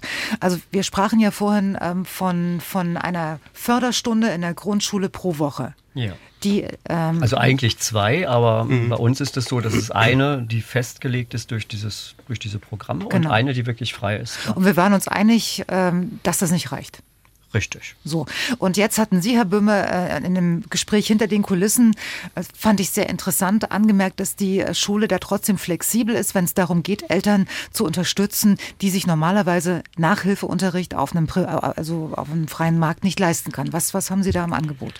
Ja, wir haben da ganz gute Erfahrungen gemacht im Zusammenhang mit der Aussteuerung dieses Aufholprogramms nach Corona, zumindest für Sachsen. Wir haben in Sachsen den Weg gewählt, dass wir sehr viele Gestaltungsmöglichkeiten versucht haben, an die Schulen zu geben und nicht so sehr detailliert vorzuschreiben, was sie brauchen. Und der Ansatz war, dass diese Mittel, und wir haben sie jetzt fortgeschrieben, und sicherlich muss man das auch nochmal verstärken mit dem flexiblen Lernbudget als Anschlussprogramm, dass Schulen auch Mittel haben, um nicht nur mit dem eigenen Personal, sondern unter Einbindung externer Partner über entsprechende Verträge dann auch Angebote zu schaffen für Schülerinnen und Schüler, sodass die Eltern nicht den dicken aber, Geldbeutel aber ist das nicht überhaupt müssen. eine ziemlich pragmatische und schnelle äh, eine Lösungsmöglichkeit, um da jetzt etwas zu tun und nicht erst zu warten, bis die nächsten Lehrer ausgebildet sind? Es ist eine gute Möglichkeit und Herr Ittermann hat vorhin auch von einer anderen Sache noch gesprochen. Ich glaube, das war wahrscheinlich eher nicht aufholen nach Corona, sondern dadurch, dass Lehrkräfte fehlen, mhm. können die Schulen mhm. die Mittel auch nutzen für die fehlenden Lehrkräfte, um sozusagen auch solche Angebote, also externe einzukaufen, um besondere Angebote zu machen. Immerhin Schulen haben wir das. Die große ich frage jetzt mal ganz ketzerisch, wo ist, ja. wo ist das Problem? Es scheint mir alles ziemlich einfach zu ja, sein. Ich wollte noch eine Sache genau. dazu sagen. Das Problem ist, es steht und fällt natürlich dann mit der Schulleitung wiederum. Und wir haben auch gerade im ländlichen Bereich kleinere Schulen und äh, Schulleitungen, die auch überlastet sind oder die da vielleicht auch ja, über Umwege zu dieser Position gekommen sind und nicht unbedingt dafür qualifiziert wurden. Also Aber auch, auch, auch die Schulleitungen Schulleitung müssen da auch qualifiziert werden, die müssen auch unterstützt werden, begleitet werden, weil Eigenverantwortung ganz heißt auch mehr Arbeit schlichtweg. Ja, aber, aber, ganz, aber ganz, ganz ketzerisch von mir jetzt gesagt, was ist einfacher als Arbeit auszulagern, wenn ich Geld dafür bekomme? Das ist eben die Gefahr, äh, dass äh, wir kommen von einem sehr zentralisierten System ne? Ähm, und jetzt Eigenverantwortung der Schule ist jetzt so die Perspektive, dass die Schulen selbst mehr gestalten können. Das ist, denke ich, der richtige Weg perspektivisch, aber wir müssen eben auch die Bedingungen ein Stück weit. Aber perspektivisch heißt ja, heißt ja für mich jetzt in fünf Jahren, wir müssen ja jetzt was machen. Ja, es passiert, ja schon. passiert ja schon. also vielleicht ein Punkt, der nochmal wichtig wäre. Äh, und ich glaube, das ist auch der Punkt, den Herr Naumann so nochmal mit in den Fokus rückt. Ähm, das eine ist die Möglichkeit, die ich habe. Aber natürlich erzeugt auch die Nutzung von Budgets einen gewissen Aufwand. Wir haben dort gegengesteuert. Wir haben im Landesamt für Schule und Bildung eine Servicestelle für besondere Bildungsangebote eingerichtet, wo wir versucht haben, mit einem guten, pragmatischen, standardisierten, digitalen Verfahren den Schulen die Vertragsabschlüsse beispielsweise zu erleichtern. Und da gab es ganz, ganz viel positives Feedback auch von den Schulen. Aber Natürlich sind das trotzdem Aufgaben, wo beispielsweise eine Schulverwaltungsassistenz, eine Schulleitung natürlich noch mal deutlich mehr unterstützen kann. Das heißt, und das sind auch die Rückmeldungen, die, die wir haben jetzt beim Bildungsland, sehr guter Ansatz. Aber mhm. wir nutzen das auch gern. Erstens, es ist ein bisschen abhängig vom Angebot drumherum. Im ländlichen Raum ist es manchmal schwieriger, auch externe Partner zu finden. Das ist in den Ballungszentren deutlich leichter. Und der zweite Punkt ist, Schulleitung wünschen sich eine Unterstützung in der Verwaltungsassistenz, weil es gibt immer noch Verwaltungsaufgaben, die kann man nicht komplett irgendwo zentralisieren. Das ist der. Ich finde das, ich find das übrigens einen ziemlich interessanten Aspekt. Ich kann jetzt mal aus Hörerperspektive mhm. mitreden, denn ich war äh, als als engagierte Mutter viel äh, in der Schule unterwegs und ähm, war dann ähm, im Elternbeirat und habe gemerkt, wie, ähm, weil Sie das gerade angesprochen haben mit den Schulleitern, die nicht gewöhnt sind, eigenständig äh, Entscheidungen zu treffen. Ja, äh, es scheint mir auch ganz wichtig zu sein, äh, äh das zu ändern. Also, mhm. dass, dass ähm, leitende also, oder Führungskräfte in den Schulen mehr Spielraum bekommen. Absolut. Und, weil sie, die warten immer auf, auf den Befehl von oben und wenn da nichts kommt, dann machen wir nichts. Man muss da natürlich die richtige Waage haben, dass man sozusagen jetzt nicht auch innerhalb des Bundeslandes jetzt noch weiter auseinanderfällt und auch da ist es wieder so, ne, mit dem Teufel und den höchsten Haufen kann natürlich auch wiederum passieren, dass dort, wo sozusagen schon gute Schulleitungen sind, die sehr, die qualifiziert sind, die auch ja durch einen bestimmten Prozess gelaufen sind, große ja. Schulen sind, mhm. dass die natürlich besonders Unterstützung bekommen, weil die halt ihre Kompetenzen darin haben, sowas zu machen und andere Schulleitung, ich sprach, sprach vom ländlichen Raum, von kleineren Schulen, wo sozusagen aus der, vielleicht aus der eigenen Belegschaft oder wie auch immer dann die, die ähm, Schulleitung gewonnen wurde äh, und gar nicht über so einen Prozess gegangen ist oder das auch gar nicht gewohnt ist, wie kommt man an solche Töpfe auch beispielsweise ran, wie verwaltet ja, man auch ja, solche genau. Töpfe. Mhm. Und dann würden wir weit auseinanderfallen, wenn man die nicht entsprechend qualifiziert. Schulverwaltungsassistenz hat Herr Böhmer angesprochen, wir haben aktuell 270 in ganz Sachsen bei 1300 Schulen. Mhm. Also da ist es klar, dass, dass das noch ein Tropfen auf dem heißen Stein ist. Dort, wo es die gibt, werden die super angenommen, wirklich. Und deswegen können wir da auch nur werben, das schnellstens auszubauen. Mhm. Wissen Sie, was das Schöne an dieser Sendung ist? Was? Ja, Herr Thermann. Das ist jetzt gerade, wenn es um die Nachhilfe zum mhm. Beispiel geht. Wann, ich sehe jetzt mal die Grundschule. Ja. Wann soll die denn stattfinden? Nach dem Unterricht. Ja. Nicht während des Unterrichts. Das wäre aber sinnvoll, ne, wenn ich dann differenzieren könnte. Aber es wäre ja so, nach dem Unterricht. Jetzt ist die Frage, wer macht das denn dann? Ich mag ja das Geld haben, aber wer kommt jetzt für 45 Minuten nachmittags in die Schule, um sich mit fünf Schülern zu beschäftigen? Und dann geht der wieder. Vielleicht müsste ja. man an dieser Stelle wirklich mal die Hände heben, jetzt sagen, okay, äh, ich weiß, dass das die Expertise ist äh, äh, in dem estländischen Schulsystem. Die machen diese Förderzentren oder die haben diese Förderzentren und nehmen gezielt auch ähm, ähm, leistungsschwache Schüler aus den Klassen heraus, um sie sozusagen zu bündeln und da sich drauf zu konzentrieren. Das bräuchten wir. Das ist, glaube ich, äh, der Knackpunkt bei der ganzen Geschichte. Vielleicht ist es auch nur eine logistische Herausforderung. Ich muss aber Herrn, Herrn Ittermann ein bisschen widersprechen. Das ist genau die Erfahrung, die wir beim Aufholprogramm gemacht haben und beim flexiblen Lernbudget dann fortgeschrieben haben. Dass wir nicht mehr gesagt haben, es muss am Nachmittag stattfinden, sondern genau, dass die Mittel so einsetzbar sind, dass natürlich auch externe Kräfte im Tagesgeschehen, im Tagesunterrichtsgeschehen Richtig, eingebunden werden ja. können. Aber die Grundprobleme, beispielsweise auch der Akquise guter Angebote, ja, und Mhm. natürlich auch der Abstimmung dann zwischen Fachlehrkraft und auch im Angeboten beispielsweise einen Logopäden oder einen Ergotherapeuten, wenn das notwendig ist.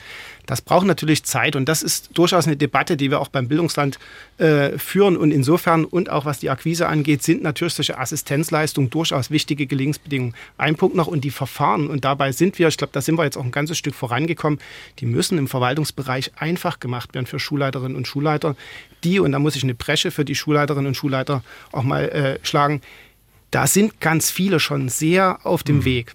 Es gibt sicherlich einige, die da auch Berührungsängste haben. Aber sicherlich mit ein bisschen Qualifizierung äh, werden wir auch die erreichen. Es gibt aber ganz viele, die sich diesem Programm auch schon Es geöffnet entsteht haben. aber auch wieder das Problem der Projektitis. Ne? Also Das wir haben das Gefahr. sozusagen, wir haben jetzt durch Lehrkräftemangel zusätzliche Mittel. Mal schauen, wann die dann wieder weg sind. Weil Was das meinen Sie Finanzmi- mit weil- Projektitis? Naja, naja weil, weil das immer so befristete Maßnahmen sind. Und wir brauchen ja dann sozusagen auch an der Stelle, äh, auch für die Angebote von außerhalb, eine gewisse Kontenance, damit die sich auch etablieren und ausbauen können und damit man sich auch darauf berufen kann und das nicht nur auf Abruf macht. Durch Corona, mit Aufruhr nach Corona ist vielleicht gut, aber das muss sich auch etablieren als festes Budget, dass man sagt, das haben wir einfach als Standard-Unterstützungssystem immer mit dabei. Und nicht nur, wenn wir Lehrkräftemangel gerade mal haben oder wenn wir gerade mal Corona hatten, sondern dass man dauerhaftes Unterstützungssystem auch von außen mit hat, worauf Schulen zugreifen können, eigenverantwortlich. Und das Schöne an dieser Sendung ist ja, dass wir das Thema heute nicht nur aus Sicht der Lehrerinnen und Lehrer und der Gewerkschaft Erziehung und Wissenschaft und des Kultusministeriums ähm, durch Herrn Böhme ähm, äh, angehen, sondern äh, wir haben auch äh, ähm, Amy Kirchhoff bei uns. Sie ist Vorsitzende des Landesschülerrates Sachsen und ehemalige Oberschülerin. Amy, schönen guten Abend. Schön, Guten dass Sie Abend. da sind. Amy, ähm, wie geht's Ihnen, ähm, wenn Sie so zuhören, was wir so geredet haben in den letzten anderthalb Stunden? Also ich fand es ähm, überdurchschnittlich spannend. Überdurchschnittlich spannend, ja, das ist immer schon mal besser als die PISA-Studie. Ähm, auch die fand ich tatsächlich spannend, aber Ja. das eher aus ähm, Ehrenamtsarbeitsgründen. An und für sich muss ich sagen, jetzt vor allem das letzte Thema des Aufholens nach Corona oder der Förderung fand ich ähm, eine sehr, sehr interessante Unterhaltung. Es war ja eher ein, ein, ein Dialog, Trialog. Aber an und für sich kann ich das auch aus SchülerInnen-Perspektive unterstützen. Also auch wir als Landesschülerrat sagen, wir brauchen unbedingt weitere Förderung für Nachhilfeangebote. Wir müssen unbedingt diese schulbezogenen Teile vom Aufhol nach Corona weiterführen. Also diese ganzen Digitalsachen mit Anschaffung von digitalen Lernmitteln und so weiter und so fort. Das wurde gut genutzt. Offensichtlich nicht an allen Schulen. Es gibt immer noch Schulen, die müssen es ausbauen. Das ist nicht ganz angekommen. Aber an und für sich, auch was vor allem diese Nachhilfeangebote angeht, ist es unglaublich wichtig, das jetzt weiterzuführen, auch im Bildungsland 2030 offensichtlich. Und ähm, was diese Nachhilfeangebote auf alle Fälle auch noch mit als positiven Aspekt jetzt mal nochmal zurück in Bezug auf PISA haben, ist, dass die SchülerInnen ja ungefähr ein Lerndefizit von einem Schuljahr aufweisen. Also alles, was an Wissen fehlt, entspricht ungefähr einem Wissen, was man in einem Schuljahr lernt. Und dieses Schuljahr führen vor allem wir auf Corona zurück. Die SchülerInnen haben die siebte und achte Klasse ungefähr im Lockdown verbracht, bis sie ihre PISA-Tests geschrieben haben. Dementsprechend wirklich, da ist noch das Corona-Loch total dabei. Und diese Nachhilfeangebote wären jetzt halt auch eine Top-Möglichkeit, das wieder auszugleichen und wieder aufzuholen, noch bevor die Leute ins Abitur starten. Ähm, wobei es interessant ist, äh, ich, ich hatte mir das auch ganz einfach durch Corona erklärt, äh, aber es war für mich interessant auch zu erfahren im Interview mit Herrn Professor Köller, dass es eben nicht auf Corona zurückzuführen ist, ähm, sondern dass der Verfall der Leistungen, äh, besonders in den Naturwissenschaften und im Fach Mathematik, äh, in den letzten 10 bis 15 Jahren stattgefunden haben. Da war Corona eigentlich nur das Tüpfelchen auf dem i. Und äh, es, es bietet sich natürlich an, äh, das als, ähm, ja, als Entschuldigung oder so äh, anzuführen, was wir heute aber doch, was mir aufgefallen ist, äh, relativ wenig getan haben. Wir haben vieles, glaube ich, noch nicht getan. Also wir können auch über das Thema Digitalisierung mal sprechen und das auch Ich würde auch noch gerne, machen. ich würde gerne ähm, Digitalisierung, ja. Ich würde aber, weil wir das ganz oft heute schon angesprochen haben, den Lehrermangel und den Fachkräftemangel. Ich frage mich wirklich, ähm, ich meine, ein Computer ist schnell gekauft, wenn der Finanzminister in Sachsen sagt, okay, ich gebe das Budget frei. Ne? So, aber ähm, das, das Lehrerproblem ist damit noch lange nicht gelöst und ähm, das heißt, das dauert ja mindestens noch, wenn wir jetzt schaffen, in den nächsten zwei Jahren ganz viele Menschen davon zu überzeugen, denn doch entweder, weil sie es irgendwann mal gelernt haben, zurück in den alten Beruf zu gehen oder eben neue ähm, Interessenten für diesen Job zu finden. Es dauert dann halt sechs, sieben, acht Jahre, bis wir das Problem gelöst haben. Äh, es ist, äh, tut sich auch nicht viel, dass man ja sagen könnte, die Bewerberzahlen steigen. Deswegen, Herr Böhm, ich, ich, ich muss Sie dann trotzdem noch mal bitten, äh, da vorne wegzugehen. Was haben Sie konkret vor, um dieses Problem anzugehen? Wie kann man den Job des Lehrers äh, oder der Lehrerin so attraktiv machen, dass kurzfristig Menschen sagen, ja, ich will das und dass ich auch vor allen Dingen Menschen erreiche, die wirklich mit Kindern arbeiten wollen, für die es eine Berufung ist und nicht diejenigen erwische, die verbeamtet werden wollen. Also ich denke, dass man in Sachsen schon mit der Verbeamtung äh, versucht hat, massiv umzusteuern. Und es gelingt, das muss man sagen, schon jetzt deutlich mehr auch junge Lehrkräfte, die in Ausbildung waren, dann hier auch für den Lehrerberuf zu halten. Können Sie uns es, ein paar Zahlen nennen? Also, dass wir mal wissen, was, was ist da besser geworden? Für wie viele Lehrern reden wir da? Nein, wir haben im Grunde genommen, ich kann Ihnen jetzt keine genauen Zahlen sagen, unser Problem war früher, dass wir natürlich nach dem Referendariat ganz viele äh, Bewerber sich dann umgetan haben und natürlich Länder angesteuert haben, Bundesländer, die im umliegenden Bereich, beispielsweise in Sachsen-Anhalt, eine Verbeamtung in Aussicht gestellt haben. Das war für viele junge Lehrkräfte, das haben sie auch signalisiert, ein wesentlicher Grund, weshalb sie dann ihre Perspektive auch hier sehen. Aber das ist nicht der einzige. Aber es ging darum, eher im Sinne sozusagen einer gewissen äh, materiellen Chancengleichheit, sage ich jetzt mal, oder einer äh, gewissen Wertschätzung mit Blick auch auf die Kollegen in den anderen Bundesländern zu sehen. Wir machen eine ganze Menge Werbung. Dieses Thema ist aber eins, was nicht sofort von heute auf morgen umgesteuert äh, werden kann. Das muss man deutlich sagen. Und der zweite Punkt ist die Fachkräftesituation. Und das wird sicherlich auch noch mal im Kontext der Assistenz irgendwann ein, ein Thema sein die wird generell in Deutschland schwieriger. Wir haben, und das ist, äh, wir haben massiv beispielsweise die äh, Studierendenplätze aufgestockt. 2700. Wir besetzen die äh, mittlerweile, beziehungsweise die Nachfrage der, äh, der ähm, Schulabsolventen, äh, die reicht nicht komplett, diese 2700 Plätze zu besetzen. Was aber viel äh, Dramatisches oder wo wir genauer hingucken müssen, ist, dass uns eine ganz oder ein Teil der Studierenden dann im Studium durch Studienplatzwechsel, durch Studienplatzabbruch, dann in der Lehrerlaufbahn verloren gehen. Das heißt, die haben das Ziel, das Lehramt woran, zu studieren. Woran liegt das? Ähm, vielleicht äh, könnten Sie, Frau Vogt, äh, nochmal aus Ihrer sind, Perspektive Sie sind ja, das etwas muss man, sagen. Das ja. muss man ja sagen, sie ist die jüngste der anwesenden Lehrerinnen und Lehrer. Und äh, ich habe die Frage ja noch gar nicht gestellt. Warum, warum machen Sie es denn trotzdem? Trotz allem, was Sie hier hören und vielleicht vorher schon wussten, warum haben Sie gesagt, ja, ich mache das, ich gehe, ich, ich werde äh, Lehrerin und ich gehe an die Schule? Also wenn mich jemand sowas fragt, sage ich immer, weil es das ist, was ich kann. Mhm. Ähm, aber die ehrliche Antwort ist es, weil es der schönste Beruf für mich ist, den es mhm. gibt. Und das ist, das kommt durch Wertschätzung, das kommt durch ein Kind, was mir sagt, es war heute toll, auch wenn ich eigentlich gar nichts gelernt habe. Und es ist dieser Moment, wo Eltern einem sagen, oh schön, dass sie da sind.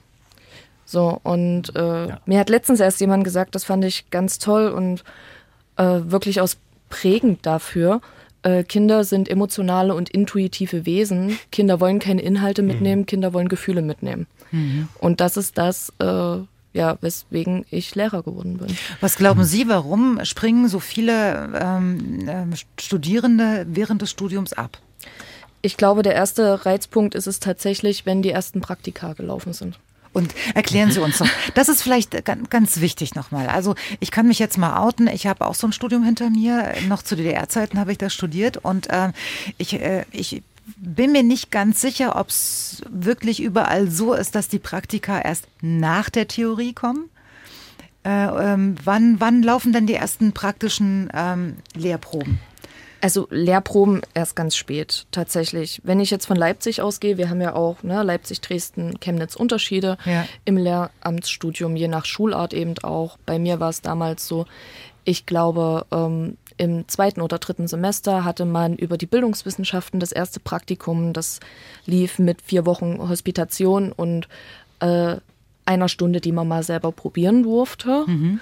Und wenn man das Glück hatte, wie ich damals, ich war witzigerweise an der Schule, wo ich jetzt arbeite, im Praktikum, mhm. ähm, hat man jemanden an seiner Seite, der sagt, du, wenn du Lust hast, mach, probier dich und ne, äh, versuch, was du kannst und man lernt den Beruf kennen. Wenn man das Pech hat, das nicht machen zu dürfen, gesagt bekommt, du darfst eine Stunde unterrichten, dann darfst du nur hinten sitzen, aber stör ja nicht den Unterricht, hm. dann ist es natürlich schwierig, da ein Gefühl dafür zu bekommen. Und viele bekommen dann automatisch, glaube ich, eher die negativen Seiten mit, die der Beruf mit sich bringt und äh, sind erstmal mit vielem vielleicht auch überfordert. Und diese Praktika, die sind meiner Meinung nach auch absolut nicht ausreichend, weil man. Wie müsste es denn Ihrer Meinung nach laufen, wenn Sie das jetzt ähm, sozusagen ändern könnten? Wenn ich es mir aussuchen dürfte. Ja. Ähm, ich hätte lieber fünf Jahre kompakt wie eine Art duales Studium in denen ich wirklich vielleicht nach einem Jahr direkt an die Schule darf, arbeiten darf, miterleben darf, wie Unterricht funktioniert, statt mir äh, fünf beziehungsweise in meinem Fall sechs Jahre anzueignen, wie ich wissenschaftliche Arbeiten schreibe, äh, möglichst mittelhochdeutsch irgendwelche Texte übersetze, mhm. Sütterlin schreiben kann und am Ende meinen Schülern äh, im Prinzip nichts über die Urgeschichte erzählen kann, weil ich es nicht im Studium hatte und mir erstmal alles selber anlesen muss. Hm. Also ist es dann doch so, wie ich mir das gedacht habe. Ähm, äh, früher war das auch viel früher der Fall. Also man ist viel früher in die Praxis gekommen ja. und hat ganz schnell gemerkt, äh, ist das jetzt meins oder ist das nicht meins. Das wäre doch, jetzt wären wir doch wieder bei einem Vorteil von einem föderal, föderal, ähm, föderalen System angekommen, dass jedes Bundesland das ja auch in der Hand hat, wie die Lehrerausbildung laufen kann. Warum tut sich da nach 30 Jahren nichts, obwohl man das ja schon lange weiß, dass das nicht der richtige Weg ist, um Menschen für diesen Beruf zu begeistern? Verstehe ich nicht. Also vielleicht kann Herr Naumann dann auch im Lichte der Erfahrung aus den Zentren für Lehrerbildung was sagen. Da hat er, glaube ich, auch nochmal einen eigenen Blick drauf. Ich würde an der Stelle eben auch nicht sagen, es ist nichts passiert. Also wir haben schon dort eine, eine Wie lange ist es her, äh, Frau Vogt, dass Sie studiert haben? Ich habe mein erstes Staatsexamen im Sommer 21 abgeschlossen. Also vor zwei Jahren. Ja, ich möchte aber trotzdem noch mal auf ein paar Punkte kommen. Wir haben mit den Zentren für Lehrerbildung schon deutlich versucht, die, die Fachdidaktik zu stärken.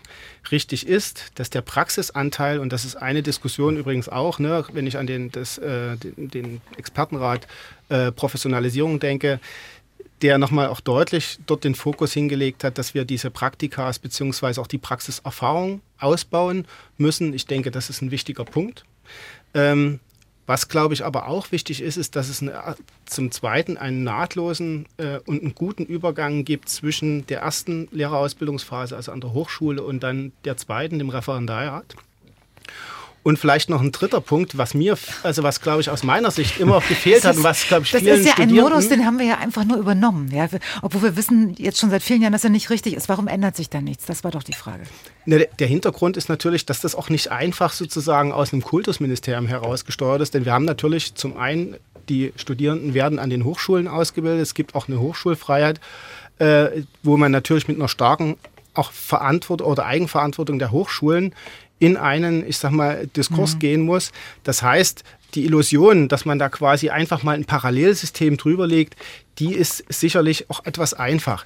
Was aber richtig ist, und da gibt es ja auch einige Entwicklungen jetzt Richtung einer stärkeren Dualisierung. Ja, ähm, und den Punkt möchte ich doch nochmal machen, weil äh, das ist auch so eine Erfahrung, die ich von Studierenden immer wieder höre, die aber mir auch in meiner, ich sag mal, äh, Lehrerausbildung immer auch deutlich geworden ist, auch dann, als ich dann als Dozent an der Universität gearbeitet habe in der Fachdidaktik, äh, dass viele Studierende, und ich glaube, dort müssen wir auch weiter ausbauen oder an den Hochschulen weiter ausbauen, sich wünschen, stärker solche Themen wie äh, Klassenführung, Umgang mit schwierigen äh, Klassensituationen, ja, diese Dinge in den Fokus rücken und doch vielleicht den einen oder anderen, ich sag mal, das ein oder andere theoretische Modul vielleicht an der Stelle nochmal ja, zur Disposition stellen.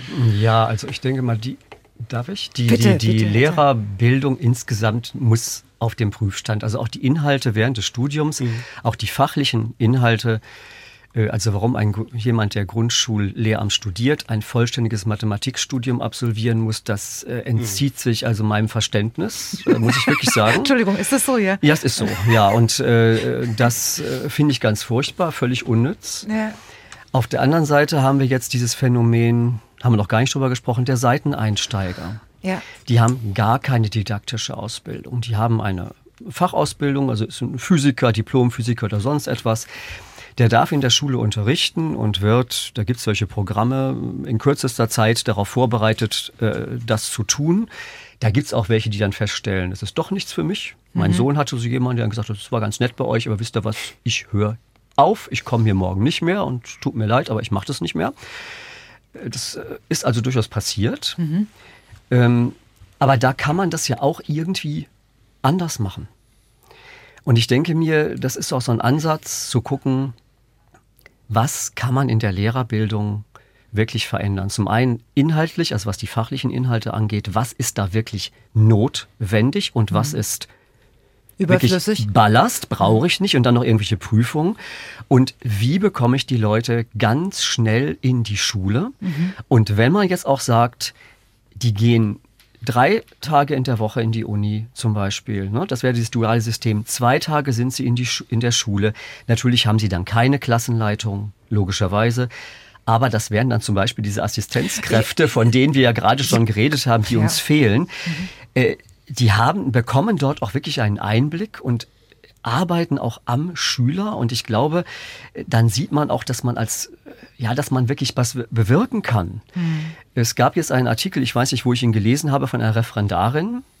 Äh, Also, die war dann, die hat das Referendariat abgebrochen. Mit der Begründung, ich stelle im Referendariat fest, dass ich hier nicht das machen kann, was ich mir unter Schule vorstelle. Und deshalb höre ich auf und mache etwas anderes. Das tue ich mir nicht an. Und das ist wirklich so ein, das, ja, das ist wirklich so ein Riesenstoppschild nach dem Motto, es muss sich etwas ändern. Und zwar ganz, ganz schnell. Herr Naumann. Und wir können äh, tatsächlich auch weiter diskutieren, wie man hier vielleicht noch was ändert und mehr Praxisanteile. Natürlich brauchen wir auch tatsächlich so eine äh, stärkere Verbindung zwischen Praxis und äh, Fach sozusagen während der Ausbildung, während des Studiums schon, dass man Dinge auch gleich ausprobieren kann und äh, da auch Rückmeldung bekommt, dadurch diesen Lernprozess hat, wie wir es einfach mal in Deutschland in der dualen Ausbildung auch schon immer praktizieren und international dafür werben, aber gerade im Lehramtsbereich eben Jetzt kommen wir langsam auf die Idee, ein duales äh, Studium wirklich mal auch in die Richtung anzubieten. Also ich denke, da, die Rufe sind schon äh, TEAT-Kommission, wann war das? Um die 2000 herum. Äh, das gab's, gibt's sozusagen auch da schon wieder das Thema, was wir am Anfang hatten, Kind muss erst in den Brunnen fallen, Mhm. bevor man drüber nachdenkt. Die Warnung und die Hinweise gibt's schon lange. Ich würde aber viel grundsätzlicher werden und da ganz am Anfang unserer Diskussion hier vor anderthalb Stunden zurückkehren, nämlich PISA und was muss sich eigentlich an Schule ändern. Ich glaube, ich gebe Frau Vogt recht, das ist ein wunderschöner Beruf. Das ist ein Beruf, wo man sich wo man sozusagen auch wirklich Leute unterstützen kann, wo es um Menschen geht. Man muss ja heute noch mal über akademische Berufe nachdenken, wo man nicht den ganzen Tag vom Rechner sitzt. Da ist wirklich Lehrerberuf einer der wenigen, wo das äh, tatsächlich noch gut geht. Und deswegen entscheiden sich Leute auch dafür. Aber wenn man derzeit Lehramt studiert, weiß man, okay, ich mache jetzt im Prinzip dasselbe, was meine Lehrerinnen und Lehrer auch schon immer gemacht haben während meiner Schullaufbahn. Und ich habe die gesehen, wie die gestresst die sind und so weiter. Also ich denke, wir müssen da, um auch mehr Lehrkräfte zu gewinnen, auch grundsätzlicher ran. Und gerade Sachsen feiert sich einfach schon seit vielen Jahren immer wieder oder seit Jahrzehnten, wir haben ja das beste Bildungssystem, wir wollen alles so weitermachen wie bisher. Und da sagen wir ganz klar, nein, wenn ich jetzt Herr Böhme höre, bin ich da optimistischer, dass es da auch Umdenken im Kultusministerium gibt, dass man da auch grundsätzlicher wird an der Stelle. Aber erstmal zu sagen, was wollen wir mit Schule überhaupt erreichen? Äh, wie, wie sehen wir das? Wollen wir sortieren, aussortieren sozusagen oder wollen wir versuchen, alle Schülerinnen und Schüler bestmöglich mitzunehmen? Richtig. Und da auch gesonderte Unterstützungssysteme auszubauen. Derzeit wird das alles so ein bisschen dran geflanscht, so Unterstützungssystem hier, ein Projekt da, Genau. aber im Grundsatz Darf ich mal was, sich darf ich mal was in die Runde werfen? Und zwar ähm, Europameister Estland. Ich, ich finde auch Strukturen wichtig, also dass man darüber mal spricht. Und zwar gibt's da, ähm, klingt immer so ein bisschen sozialistisch, äh, ist es aber in dem Falle nicht, neun Jahre Einheitsschule. Oder, was habe ich noch gefunden? Äh, Gemeinschaftsschule, ja. Genau, Mhm. Einheitsschule in dem Falle. Ne? Mhm. Einheitsschule und Gemeinschaftsschule. Und äh, drei Viertel aller Zweijährigen gehen dort in die Vorschule. Das, heißt, das heißt, die sind alle auf demselben Level, wenn sie in die Schule kommen. Ähm, Absolut. Also äh, bei frühkindliche Bildung, bei Bildungsland, das Ja. konzentriert sich ja auf Schule, ähm, ist so abgesteckt sozusagen, aber die frühkindliche Bildung darf man auch nicht aus dem Blick verlieren. In der Kita fängt das schon an. Wir haben mittlerweile Bildungsprogramme auch an den Kitas sozusagen. Wir wissen seit vielen Jahren und wir äh, wollen eigentlich Kitas auch so ausstatten. Es gelingt nur überhaupt nicht, dass, dass, dass Kitas auch Bildungseinrichtungen wirklich sind und nicht nur zur Betreuung sozusagen da ist. Also da muss es auch anfangen, schon vor der Grundschule bestimmte Grundlagen zu legen. Ich wollte es gerade sagen, wie kommt es sonst äh, zustande, dass ähm, Herr Ittmann sagt oder Sie auch gesagt haben vorhin, ähm, dass die Kinder, die in die erste Klasse kommen, so breit gefächert sind. Die einen, die können schon lesen und schreiben und die anderen können Stift nicht halten oder die Schuhe nicht zubinden. Ähm, das, ich, ich glaube, da muss man äh, auch ansetzen und das schon im Kindergarten bewerkstelligen. Bloß da ist die Spannbreite, welche Entschuldigung gibt es denn dafür, es nicht zu tun? Da bin ich jetzt mal gespannt. Ähm, zu Kinder, also ich bin ja nun in der Grundschule Ja, und ja. äh, ich bin gerade damit beschäftigt, mir die Schüler anzuschauen, die äh, im nächsten Schuljahr bei uns Erzählen eingeschult Sie. werden Erzählen wollen. Sie, genau. Und äh, da arbeiten wir auch mit den Kindergärten zusammen. Ja. Beziehungsweise es gibt dann diese Untersuchung von den Schülern, die kommen zu uns, müssen ein paar Aufgaben machen, anschließend gibt es ein Gespräch mit den Eltern.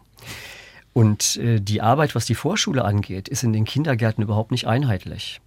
Es gibt einige Kindergärten, die da sehr viel Wert drauf legen, dass wirklich alle Schüler, die jetzt in dem eingeschult werden sollen, daran teilnehmen, ob sie wollen oder nicht, sage ich jetzt mal so. Ja.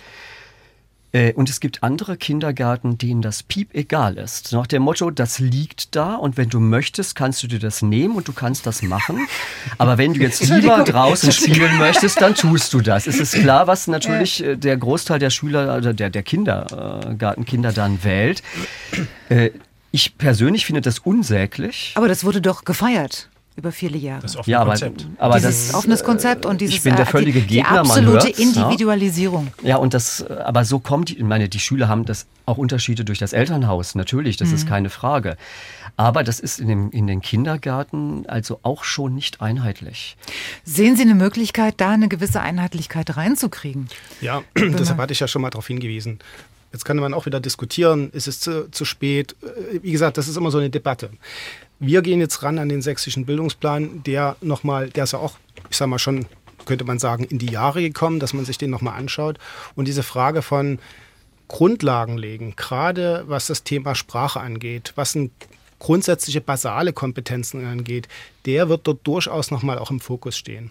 Und ich möchte noch einen zweiten Punkt machen, ähm, weil jetzt so ein bisschen so, ja, Herr Naumann, Sie auch natürlich, verstehe ich auch, ähm, so kritisiert haben, Sachsen würde sich immer feiern und quasi damit so einen Status quo zementieren.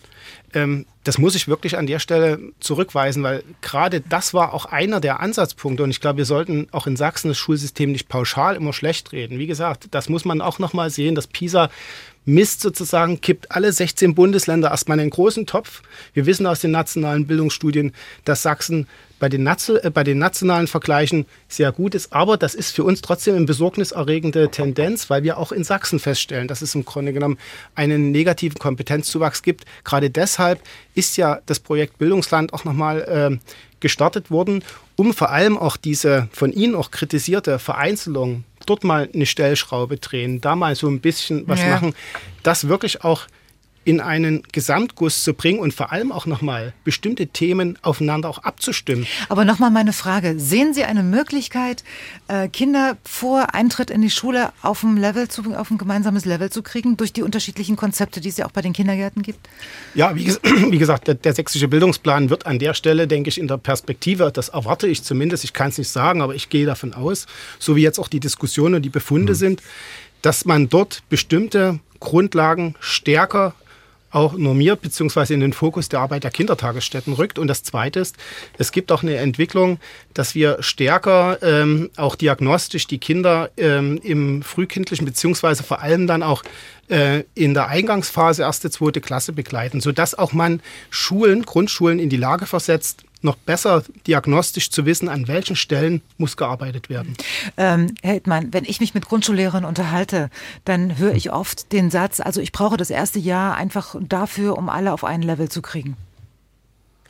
Ist es bei Ihnen auch so?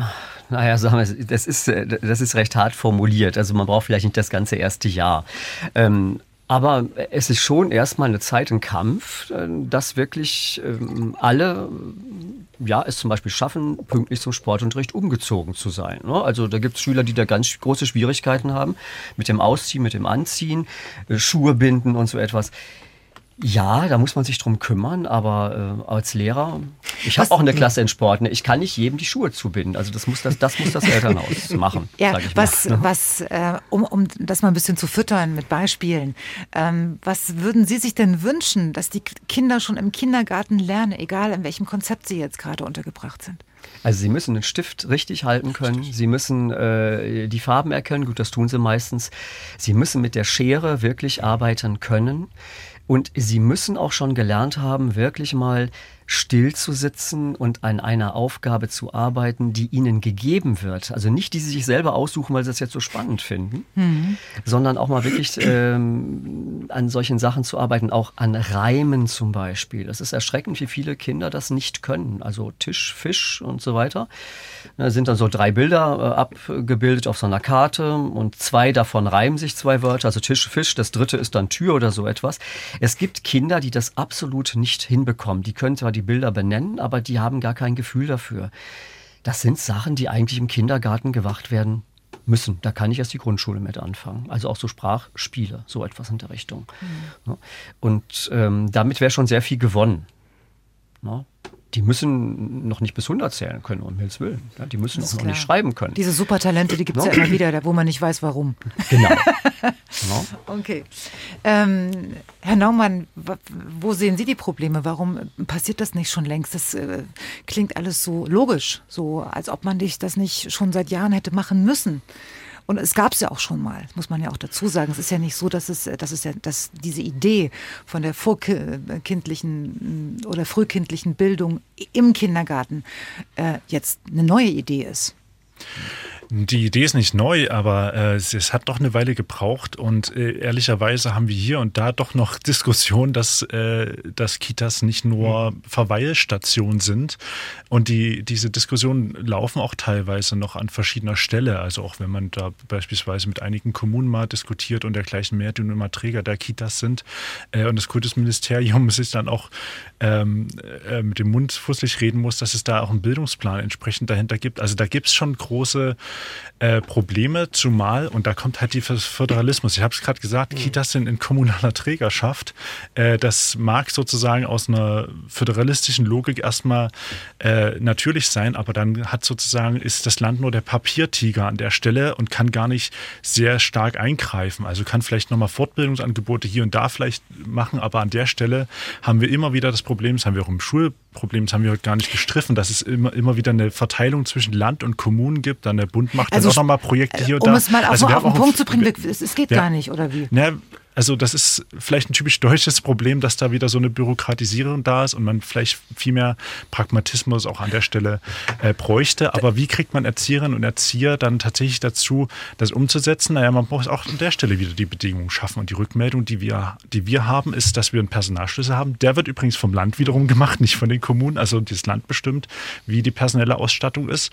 Und bei der personellen Ausstattung ist häufig im Alltag, weil Kolleginnen und Kollegen sind krank oder sind äh, auf einer Fortbildung oder ähnliches, die sind nicht da, dann kann ich nur noch betreuen. Da kann ich gar nicht auf das einzelne Kind äh, drauf eingehen, wie gehe ich mit der Schere um und so weiter. Aber Sie also müssen doch zugeben, wenn, wenn man das jetzt fehlt hört. an der personellen Ausstattung. Ja, wenn man das jetzt hört, ich zum Beispiel, die ja. ich auch nicht jeden Tag mit dem Thema zu tun habe, da bleibt mir jetzt nicht viel Hoffnung, dass sich da mittelfristig was ändert. Da, das ist genau die Frage. Versucht man jetzt äh, auch an der Stelle ein bisschen weiter zu doktern, wie man das System noch ein bisschen besser aufstellen kann, oder wird man an der Stelle auch noch mal ein bisschen grundsätzlicher? Ich habe gerade personelle Ausstattung angesprochen. Wir haben sozusagen diesen Personalschlüssel, den kann man immer, der wird in den letzten Jahren immer wieder ein bisschen verbessert, aber das Grundproblem hat sich eben nicht verbessert, dass wir es hinbekommen, dass wir auch an den Kitas, ähnliches Problem wie an den Schulen, wirklich auf einzelne Schülerinnen oder in dem Fall Kinder äh, eingehen können und äh, sie einzeln gezielt fördern können, weil dann die zehn anderen gerade hinten einfach äh, auf, mit Tischen und Bänken schmeißen, jetzt übertrieben gesagt. Ähm, und das ist sozusagen auch ein Problem, was an Kitas besteht. Eigentlich müsste man da immer zu zweit, zu dritt sein und dass wirklich man sich einzelnen Kindern widmen kann und andere machen dann noch die Aufsicht weiter und unterstützen wiederum andere. Also auch mhm. da haben wir an der Stelle ein personelles Problem. Jetzt äh, wenn, wenn das Menschen hören, die vielleicht Kinder oder, oder Enkelkinder in dem Alter haben und sich an ihre Kindheit erinnern, dann, dann fühlt sich das so an, vielleicht verschwimmt das auch ein bisschen in der Erinnerung, äh, dass wir damals auch nicht zwei oder drei Kindergärtnerinnen mhm. hatten, sondern eine in der Gruppe und die dann mit den Kindern gearbeitet hat. Also ich sag's jetzt mal ketzerisch. Ja, Warum brauche ich zwei oder drei? Die Gesellschaft hat sich aber ein Stück weit verändert. Wir sind vielfältiger geworden. Aber wenn es um Schere und Malen und sowas geht, verstehen Sie? Was ich meine? Ich will Sie mal ein bisschen provozieren. Nee, ich, ich verstehe das schon. Aber ich meine, die Herausforderungen sind größer geworden. Wir reden gerade darüber, was an Grundschulen laufen muss. Und ich weiß nicht, ob vor 20, 30 Jahren vielleicht nicht auch Grundschullehrkräfte gesagt haben, da muss mehr investiert werden, weil es damals auch schon richtig war. Also das hat sich ja auch an der Stelle nicht geändert. Es hat mhm. sich aber die Gesellschaft geändert. Wir haben da mehr Vielfalt, mehr Herausforderungen auch an der Stelle.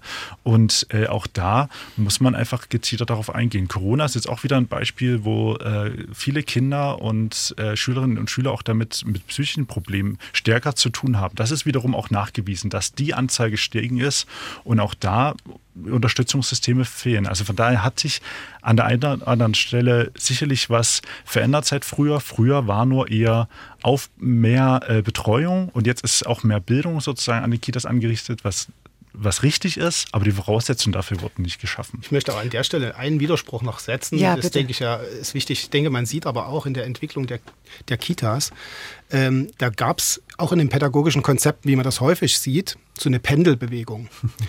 Also in den 90er Jahren und in den zwei, Anfang der 2000er ging es sehr stark um die Frage freie Potenzialentfaltung, ja, individuelles Entdecken. Ja.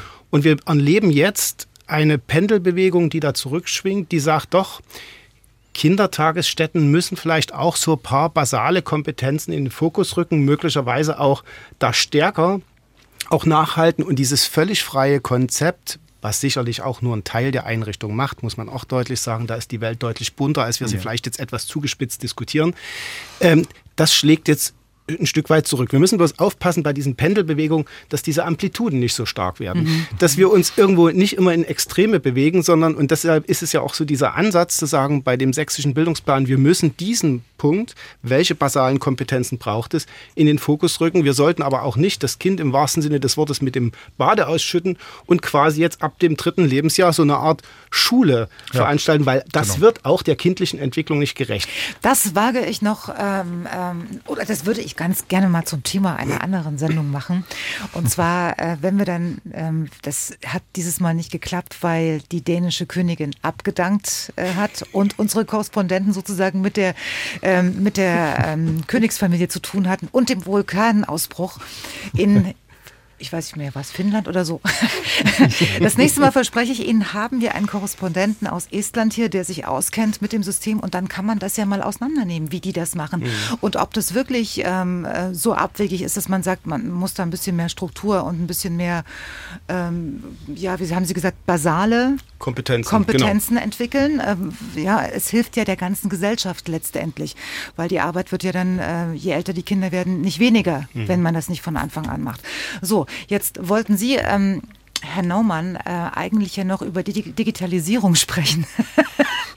das äh, schaffen wir heute auch nicht mehr. Das müssen wir dann auch in die nächste Sendung verlegen. Aber ich würde Frau Vogt gerne mal fragen, ähm, schreiben Sie noch mit Kreide oder äh, haben Sie schon... wann, wann sind Sie in die Schule gekommen? Wann haben Sie angefangen? Wann war Ihr erster Schultag als Lehrerin? Als Lehrerin? Ja, ja. Im September 21. Genau. Und um, haben Sie noch Kreide in die Hand genommen oder hatten Sie schon dieses Board? Also tatsächlich habe ich äh, auch in unserem Haus 2 äh, unterrichtet. Und da gibt es noch Kreidetafeln. Aber, und ich weiß, einige meiner Kollegen werden mich morgen dafür lynchen, dass ich das jetzt so sage. Ich bin froh, dass ich nicht mit Kreide arbeiten muss. Okay, die neue Generation. Ist so, ja. Ja, hat aber auch einfach was damit zu tun, dass äh, ich wirklich auf gesundheitlich, gesundheitlicher Ebene Probleme habe, mhm. mit Kreide zu arbeiten. Da macht es mir natürlich leichter, einfach den Stift in die Hand zu nehmen und an die digitale Tafel zu schreiben. Mhm. Zweitens, gerade im Geschichtsunterricht sehe ich ein ganz großes Potenzial, digital arbeiten zu können, egal ob das historische Karten sind, ob das irgendwelche Animationen sind, etc. pp. Mhm. Und auch im Deutschunterricht äh, nutze ich ganz oft diese digitale Tafel, um Texte, Arbeitsblätter direkt zeigen zu können, mit den Kindern mitzuarbeiten. Ich habe das Tablet in der Hand, sehe das Arbeitsblatt und es funktioniert super. Herr Job, äh, Sie sind Sie noch da? Ja, ich wusste, dass Sie, dass Sie mich jetzt fragen, ob ich noch Kreide verwende. Weiß ich nicht, keine Ahnung. Wie, wie, wie verbreitet ist es eigentlich noch? Nur um sich mal ein Bild zu machen, wenn man nicht mehr in die Schule muss, zum Elternabend oder so. Weil ich hatte noch Kreidetafeln vor mir beim Elternabend. Ja, also ich setze auf so einen Darstellungsmix. Also ich nehme dann alles. Also das hängt auch von den Zimmern ab. Na, also ich habe ich hab Zimmer, da gibt's nur eine Tafel. Und Okay. da muss ich mit Kreide arbeiten. Und dann im nächsten Zimmer habe ich gar keine Tafel. Also, also äh, da, habe ich dann eben nur das Board. Mhm. Ich, äh, äh, Schüler sagten zu mir, oh, der Kollege XY, der macht so, der nimmt sogar noch äh, die, die Folien auf dem Polylux. Also, Ich wollte ähm, das Wort nicht sagen, Herr. der gute alte. Polylux. Das ist aber nicht entscheidend. Und die sagten mir die Schüler, aber der erzählt, erzählt ganz spannende Geschichten im Geschichtsunterricht. Ja, ja. Also das, ähm, ich kann nur immer wieder die Lehrerpersönlichkeit in den Vordergrund äh, rücken und dass man die eben stärkt und mit Schulassistenten und was wir alles haben und dass wir die Projektitis vermeiden. Wir haben es ja theoretisch, theoretisch haben wir es ja geklärt, Herr Job. Das ist ja das Schöne. Die, die Schulassistenten kommen demnächst von der Uni, Wir weil die ja uns, Montag und uns. Freitag an der Ja. Schule sind und nur noch Okay. Dienstag, Mittwoch und Donnerstag an der Uni. Sagen Sie Herrn Piwatz Bescheid, wir haben das Problem für Sie schon gelöst. Herr Böhme, ähm, wie, letzte Frage noch an ähm, Herrn Ittmann. Wie, Ittermann, ist, wie, wie, ja. Ittermann, wie ist das bei, bei Ihnen in der Schule? Haben Sie noch Kreide in der Grundschule? Ja, oder- also wir hatten äh, drei ähm, Räume mit, ähm, ach, das war schon Ewigkeiten in der Grundschule. Das waren diese, ähm, tja, hm, also diese sogenannten Whiteboards. Ja, ne? genau, Das ja. hatten wir, äh, die mit Beamer funktionierten. Ähm, das Problem bei diesen Sachen ist dann wirklich das Licht, wenn die, es ein sehr heller Raum ist mit der Sonne. Dann Sie haben ist, keine Rollos. Ja, dann ist der Richtig. Kontrast einfach nicht mehr Da da. wir haben wieder. jetzt Kreidetafeln. Wir haben jetzt Kreidetafeln alle und haben hinter den Kreidetafeln einen Monitor, den man mit Tablet und so weiter bedienen kann. Das ist ganz praktisch. Man kann also wirklich beides nutzen. Wir haben Wenn immer die noch Sonne die große scheint, Tafel. Sie auf die Tafel, ja? Nee, also das ist jetzt so eine andere Tafel. Ne? Die andere haben wir abgeschafft, die haben wir nicht mehr. Äh, ich glaube, so ein, so ein Mix ist ganz gut. Also man muss im Grunde mehrere Möglichkeiten haben. Das wäre ideal und nicht nur auf eine äh, festgeschrieben sein. Gerade in der Grundschule erste Klasse, die wollen wir mit der Kreide an der Tafel malen. Ja, also wenn das alles Gefühl, digital wäre, ein haptisches das äh, Gefühl, da nicht haben Sie gut. Mhm. völlig recht. Ähm, die Mischung macht's, auch in der Ja, Schule. ja. Ähm, ich ähm, wollte Ihnen noch schnell danken, weil wir müssen gleich in die Nachrichten, wie immer. Wir haben so viel geredet und so gut äh, konstruktiv, wie ich finde. Es war eine sehr spannende Runde. Es war, ähm, wir haben einiges hervorgebracht, was ich Ihnen gerade schon zusammengefasst habe. Ähm, Herr Böhme, schöne Grüße an Ihren Chef und ähm, wir vertagen uns mit den Themen, die wir nicht geschafft haben, nämlich ähm, Digitalisierung und ähm, die Kollegen in der Nachbarschaft mal ein bisschen genauer zu betrachten, Mhm. aufs nächste Mal. Und dann wünsche ich Ihnen einfach einen schönen Abend und ich freue mich jetzt gleich noch auf das Interview mit dem Herrn Professor Köller, das ich im Vorfeld dieser Sendung geführt habe. Kurz haben wir es schon gehört, äh, gleich zu Anfang der Sendung, jetzt ganz ausführlich, ungekürzt zwischen 22 und 23 Uhr. Machen Sie es gut, ich freue mich aufs nächste Mal und ähm, danke, dass Sie da waren. Sehr gerne. Ja, Ciao. danke. Tschüss. Dankeschön. Schönen Abend. Ciao. Ciao. Wiedersehen.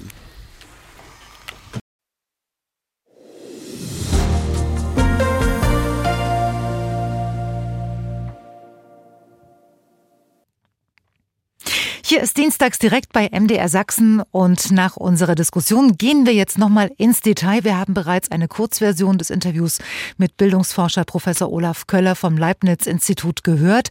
Das ausführliche Gespräch mit ihm und dem Mitgestalter der PISA-Studie übrigens hören Sie jetzt. Einen schönen guten Abend, Herr Professor Köller. Ja, ich grüße Sie ganz herzlich.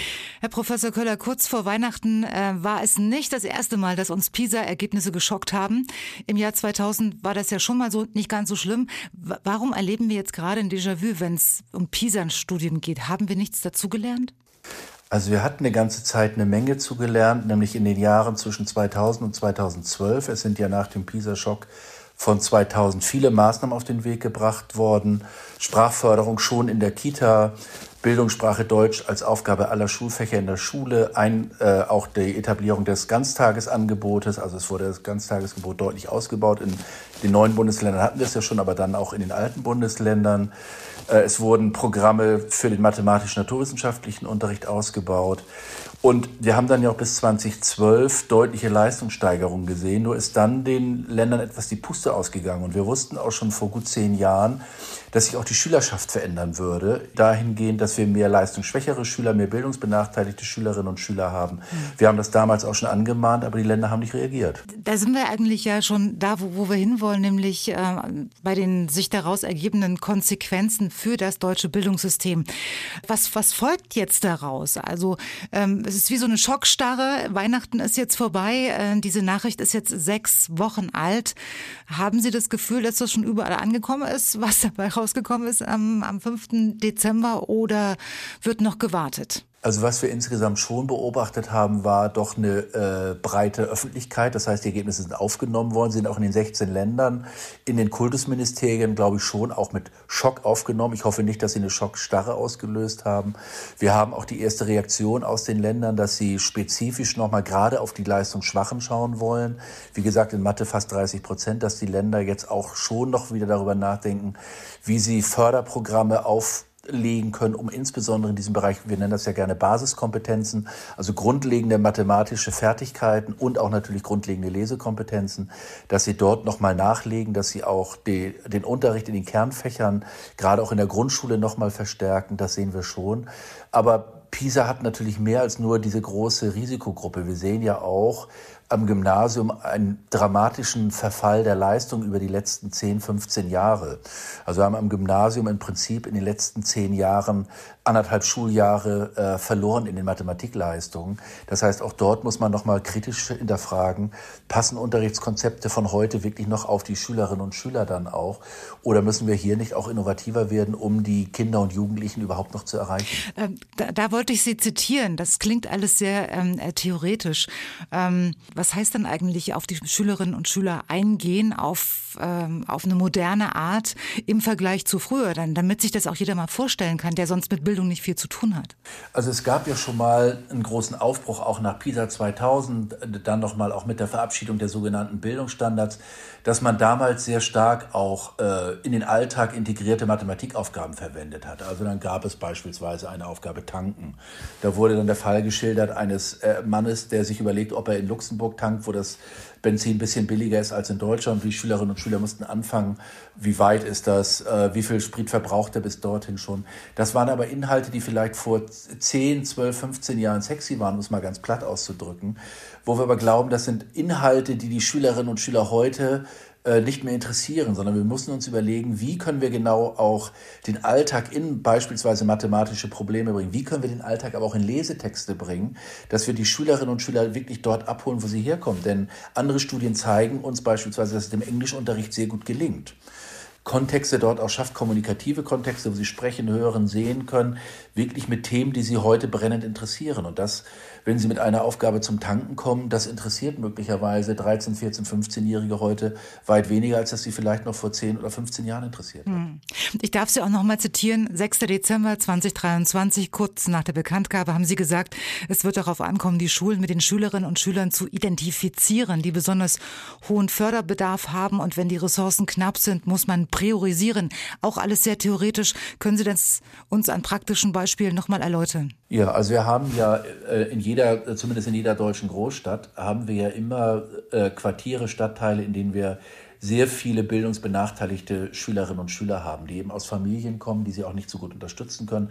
Das sind häufig Quartiere bzw. Stadtteile, in denen auch viele Kinder mit Migrationsgründen, Hintergrund bzw. Zuwanderungsgeschichte groß werden, die, von denen wir äh, wissen, dass sie häufig auch mit großen sprachlichen Problemen in die Schulen kommen. Und wir wissen eben, dass sie äh, sich eben nicht über die ganze Stadt verteilen, sondern wir haben dann Schulen mit einem sehr, sehr hohen Anteil von bildungsbenachteiligten Kindern, die Sprachförderung brauchen, die den Ganztag auch brauchen, an dem sie auch am Nachmittag gefördert werden. Und da ist es uns ganz wichtig, dass wenn zusätzliche Ressourcen bereitgestellt werden, finanzielle Ressourcen, wie das die Bundesregierung jetzt zukünftig mit dem äh, Startchancenprogramm machen möchte. Das Startchancenprogramm soll ja im nächsten Schuljahr beginnen. Dann geht es wirklich darum, die Schulen besser auszustatten, in denen die Schülerinnen und Schüler in großer Anzahl vorhanden sind, die große Probleme in Mathematik haben, in Deutsch haben, aber auch in den anderen Fächern haben, hier zusätzliche Sprachförderung zu machen, zusätzliche Förderung in den Basiskompetenzen im Fach Mathematik auch, dass diese Kinder, die sonst nicht erfolgreich lernen können, dort in diesen Schulen spezifisch gestützt werden und eben nicht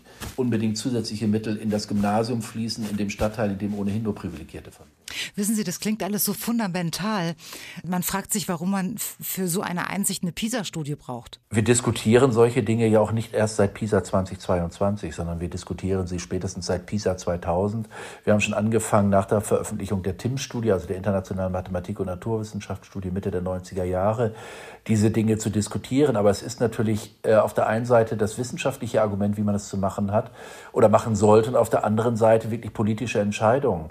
Beispielsweise höre ich auch immer wieder aus Kultusministerien, ich kann nicht nur den Schulen mehr geben, die besonders viele bildungsbenachteiligte Kinder haben, dann steigen mir die Eltern der Gymnasiastinnen und Gymnasiasten aufs Dach, mhm. dann verliere ich genau diese Wählerinnen und Wähler. Mhm. Und dementsprechend muss ich auch den Gymnasien was geben. Das heißt, es spielt auch immer noch der Wählerwille eine große Rolle. Und viele Eltern, eben auch die aus privilegierten Kontexten kommen, sind dann auch möglicherweise nicht bereit, vielleicht hier mal zu verzichten zugunsten der Leistungsschwächeren. Sie sprachen gerade vom Gymnasium und Sie sprachen gerade auch vom Leistungsabfall in den letzten 10 bis 15 Jahren. Wie kann es sein, dass die Werte bei PISA immer schlechter werden? Und die Abiturnoten, besonders auffällig ist es ja äh, im Nachbarland Thüringen immer besser. Das hängt damit zusammen, dass natürlich Lehrkräfte, wenn sie mit der Notenskala arbeiten von 1 bis 6, bekommen die besten Schülerinnen und Schüler eine 1 und die schwächsten Schülerinnen und Schüler bekommen eine 4 oder eine 5. Egal welches Leistungsniveau sie letztendlich reichen. Das heißt, die Lehrkräfte richten üblicherweise die Noten nicht an einem gewissen Standard aus, der erreicht werden muss, sondern sie gucken einfach, wer sind die Besten, die bekommen eine sehr gute Note und die Schwächsten bekommen halt eine ah, schwache Note. Okay. Dementsprechend haben sie immer die Situation, egal wie gut oder wie schlecht die Leistungen in einer Klasse sind, der Notendurchschnitt variiert ganz wenig zwischen Klassen, weil eben diese soziale Norm sticht und nicht eben, dass man einfach sagt, wenn Lernziel nicht erreicht wird, kriegen alle eine 5. Das macht man nicht. Wie geht's Ihnen, wenn Sie hören, dass bundesweit 31,8 Prozent der Abis einen Einzelschnitt haben? Also ein Einzelschnitt heißt ja erstmal nur zwischen 1,0 und 1,99. Naja, aber trotzdem. Ähm, das, das ist natürlich eine große Zahl und das mündet ja letztendlich dann irgendwie zwischen 2,1 und 2,6 je nach Bundesland. Ich sehe das noch nicht als Riesenproblem, weil letztendlich wir ja ohnehin ein System haben, in dem jeder, der das Abitur macht, studieren kann. Der Notendurchschnitt wird ja nur relevant bei den zulassungsbeschränkten Fächern, beispielsweise Medizin, beispielsweise Psychologie, also den Numerus, sogenannten Numerus Clausus Fächern, wie sie früher waren. Da brauchen Sie ja unverständlicherweise schon eine 0,9. Also da hat unsere Generation schon ein Problem, das nachzuvollziehen. Ja, und das ist, also letztendlich hat sich das alles ein bisschen verschoben. Also früher reichte vielleicht für das das Medizinstudium noch eine 1,5. Heute ist eine 0,9, aber heute bekommen auch viel mehr Schülerinnen und Schüler eine 0,9, als das vielleicht vor 10 oder 15 Jahren der Fall war. Das heißt, es hat sich alles ein bisschen verschoben. Für das universitäre System insgesamt ist das aber, glaube ich, kein Drama, zumal wir ja immer noch die Hoffnung haben, dass diejenigen, die früher eine 1,5 hatten, leistungsstark waren und die heute eine 0,9 haben, auch leistungsstark sind. Also dass man schon noch die leistungsstärksten abfischt. Aber unbenommen ist es natürlich so, dass wir eine deutliche Verschiebung hin zu eins im Abitur auch haben. Ich sehe darin aber noch nicht ein ganz großes Problem. Mir macht mehr Sorgen, dass diejenigen, die zum Beispiel eine 3,4 oder eine 3,7 haben, dann eben häufig scheitern im Studium auch, weil sie eben einfach auch in den Fächern überfordert sind. Ich spreche immer noch mit Professor Olaf Köller vom Leibniz-Institut in Kiel. Wir waren gerade beim Thema Gymnasium stehen geblieben und den sinkenden Leistungen dort. Und dann, ähm, Herr Professor Köller, kommt man auch ganz schnell zu dem Punkt, dass vielleicht viel zu viele Kinder aufs Gymnasium gehen, weil am Ende dann doch der Elternwille zählt und nicht die Leistung. Also wir haben tatsächlich mittlerweile in den Bundesländern, je nach Bundesland, zwischen äh, etwas über 30 und teilweise deutlich über 40 Prozent der Kinder, die nach der Grundschule aufs Gymnasium gehen. Dann gehen viele noch über berufliche Gymnasien und über andere Wege auch zum Abitur, sodass wir ja fast oder bei grob 50 Prozent liegen einer Geburtskohorte, die das Abitur heute machen. Im Prinzip ist das wünschenswert, weil natürlich auch der Anspruch in der beruflichen Erstausbildung oder die Ansprüche immer weiter steigen und man eigentlich auch immer höhere Kompetenzen mitbringen muss, um letztendlich in eine qualifizierte Ausbildung oder auch in ein Studium zu kommen. Also im Prinzip ist die Öffnung des Gymnasiums wünschenswert. Es muss aber hinterlegt sein, natürlich auch mit dem Erreichen hinreichender Leistungsniveaus. Gleichzeitig muss man natürlich auch sagen, dass die Leistungen am Gymnasium trotz dieses großen Anteils der Schülerinnen und Schüler, die es besuchen, auch immer noch deutlich höher sind als an den anderen Schulformen. Mhm. Bislang können wir nicht sagen, man muss das Gymnasium selektiver machen, sondern man muss am Gymnasium Qualität sicherstellen, dass die Schülerinnen und Schüler den Anspruch einlösen, der eigentlich auch mit dem Gymnasialbesuch verbunden ist. Und das heißt nicht, dass die Kinder heute schlauer sind als früher. ähm, das heißt es nicht grundsätzlich. Gleichwohl müssen wir schon sagen, es gibt ja den in der Literatur beschriebenen Flynn-Effekt, dass tatsächlich von Generation zu Generation die Menschen lange Zeit in den Industrienationen intelligenter geworden sind, also tatsächlich schlauer geworden sind. Nicht zuletzt auch als Folge günstigerer äh, Lernumwelten, in denen die groß werden, von, auch von mehr mhm. Angeboten. Dieser Flynn-Effekt scheint aber im Moment etwas zum Erliegen zu kommen. Äh, wir schauen ja immer gerne äh, auf andere, die es besser können, auch ein bisschen neidisch. Zum Beispiel der PISA-Europameister ist ja Estland. Und da gibt's die neuen Klassen Einheitsschule. Ja, die äh, Einheitsschule haben sie auch in Norwegen, die haben sie auch in Schweden mhm. bis zur achten oder neunten Klasse. Mhm. Oder auch Finnland. Finnland war ja lange Zeit Pisa-Primus. Finnland hat seit 2000 im Fach Mathematik, glaube ich, 50 Punkte verloren bis 2022. Das sind fast zwei Schuljahre, die 15-Jährige heute schlechter in Finnland sind als vor 20 Jahren.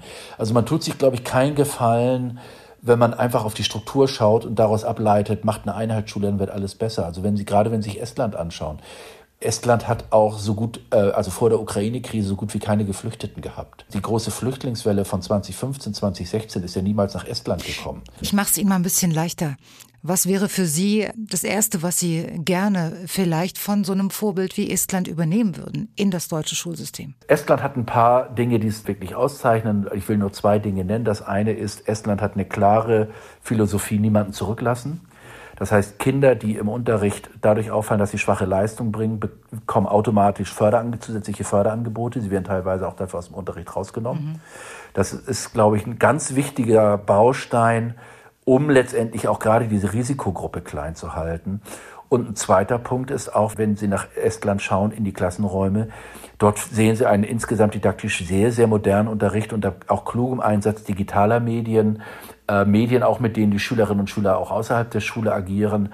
Also ich glaube, dort ist deutlich besser die Modernisierung auch des Unterrichts gelungen, als es in deutschen Schulen der Fall ist. Also Sie lernen mit dem Handy? Beispielsweise, Sie lernen mit dem Handy. Dort wird es eben auch ganz anders diskutiert. Bei uns wird nur diskutiert, dass wir ein Handyverbot an den Schulen bekommen, weil angeblich es Evidenz dafür gibt, dass Handygebrauch dümmer macht. Äh, die Evidenz ist so dermaßen schwach, dass ich sagen würde, die, es gibt sie nicht. Und dort äh, nutzt man das eben konstruktiv im Unterricht. Wir haben viele Apps auch, die man durchaus gewinnbringend im Unterricht nutzen kann. Und damit fangen sie natürlich auch die jungen Leute viel eher als mit Papier und Bleistift, wie es in deutschen äh, Klassenräumen häufig noch der Fall ist. Letzte Frage. Herr Professor Köller, nicht wenige Menschen glauben, dass der Föderalismus mit seinen unterschiedlichen Bildungssystemen in den einzelnen Bundesländern das allergrößte Problem ist, weil da jeder macht, was er für richtig hält. Also der Föderalismus wird ja gerne angeklagt und dann wird auch äh, gerne nochmal auf internationale Systeme gezeigt, die eben zentral organisiert sind, die Erfolg, angeblich erfolgreicher sind. Aber auch dort haben wir viele Negativbeispiele. Frankreich ist ein hochzentralisiertes System, was nicht annähernd auch erfolgreicher wäre oder eher noch schwächer ist als unser System. Ein äh, zentrales System setzt ja immer voraus, dass sie dann eben ein Bildungsministerium haben, was alles richtig macht. Aus den 16 Ländern wissen wir, manche Länder machen alles richtig oder haben vieles richtig gemacht. Ich denke beispielsweise an Hamburg, da ist leider äh, der äh, Senator zurückgetreten. Wir haben andere Länder, die haben vieles falsch gemacht. Ich will jetzt keine äh, Länder nennen, die vieles falsch gemacht haben. Wir haben im Moment Warum aber auch zum Beispiel nicht? ein Bundes Naja, also wir haben Länder, die viel Reformstau haben. Berlin sei hier beispielsweise genannt. Hessen hat auch sehr wenig bewegt. Man kann diese Länder ja beim Namen nennen. Und wenn Sie auf die aktuelle Bundesregierung schauen, wir haben ein insgesamt sehr, sehr passives Bildungsministerium. Wenn dieses Ministerium, was sehr, sehr wenig tut aktuell, äh, versuchen sollte, das System auf Vordermann zu bringen, so wäre ich doch auch sehr skeptisch. Also es geht, glaube ich, nicht um Föderalismus versus Zentralismus, sondern es geht darum, dass man wirklich eine Bildungspolitik hat, die den Anspruch hat, auch mit einer längeren Perspektive Lernprozesse besser zu gestalten, also Unterricht weiterzuentwickeln, auf die Risikogruppen zu schauen, auf die Professionalisierung der Lehrerinnen und Lehrer zu schauen und hier mit einer Perspektive von zehn Jahren wirklich was auf den Weg zu bringen. Stattdessen haben wir Diskussionen wie jetzt auch wieder in einigen Bundesländern immer noch wieder über G8 und G9 am Gymnasium. Das sind wirklich nicht die Probleme, sondern man braucht eine weitsichtige Politik und die braucht man idealerweise in den 16 Ländern. Und wenn man sie in einem zentralen System nicht hat, ist es fast noch schlimmer, als wenn man in einzelnen Ländern in einem föderalen System nicht diesen Weitblick hat. Das war Dienstags direkt über die Konsequenzen der PISA-Studie für Sachsen. Ich danke Ihnen sehr fürs Zuhören, für Ihre Anrufe und für Ihre E-Mails.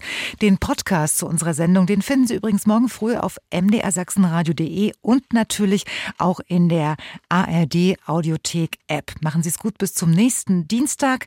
Gleich geht's weiter mit der ARD Hitnacht und Heiko Rasch. Ich bin Sina Peschke und ich wünsche Ihnen eine gute Nacht. Dienstags direkt, ein Podcast von MDR Sachsen.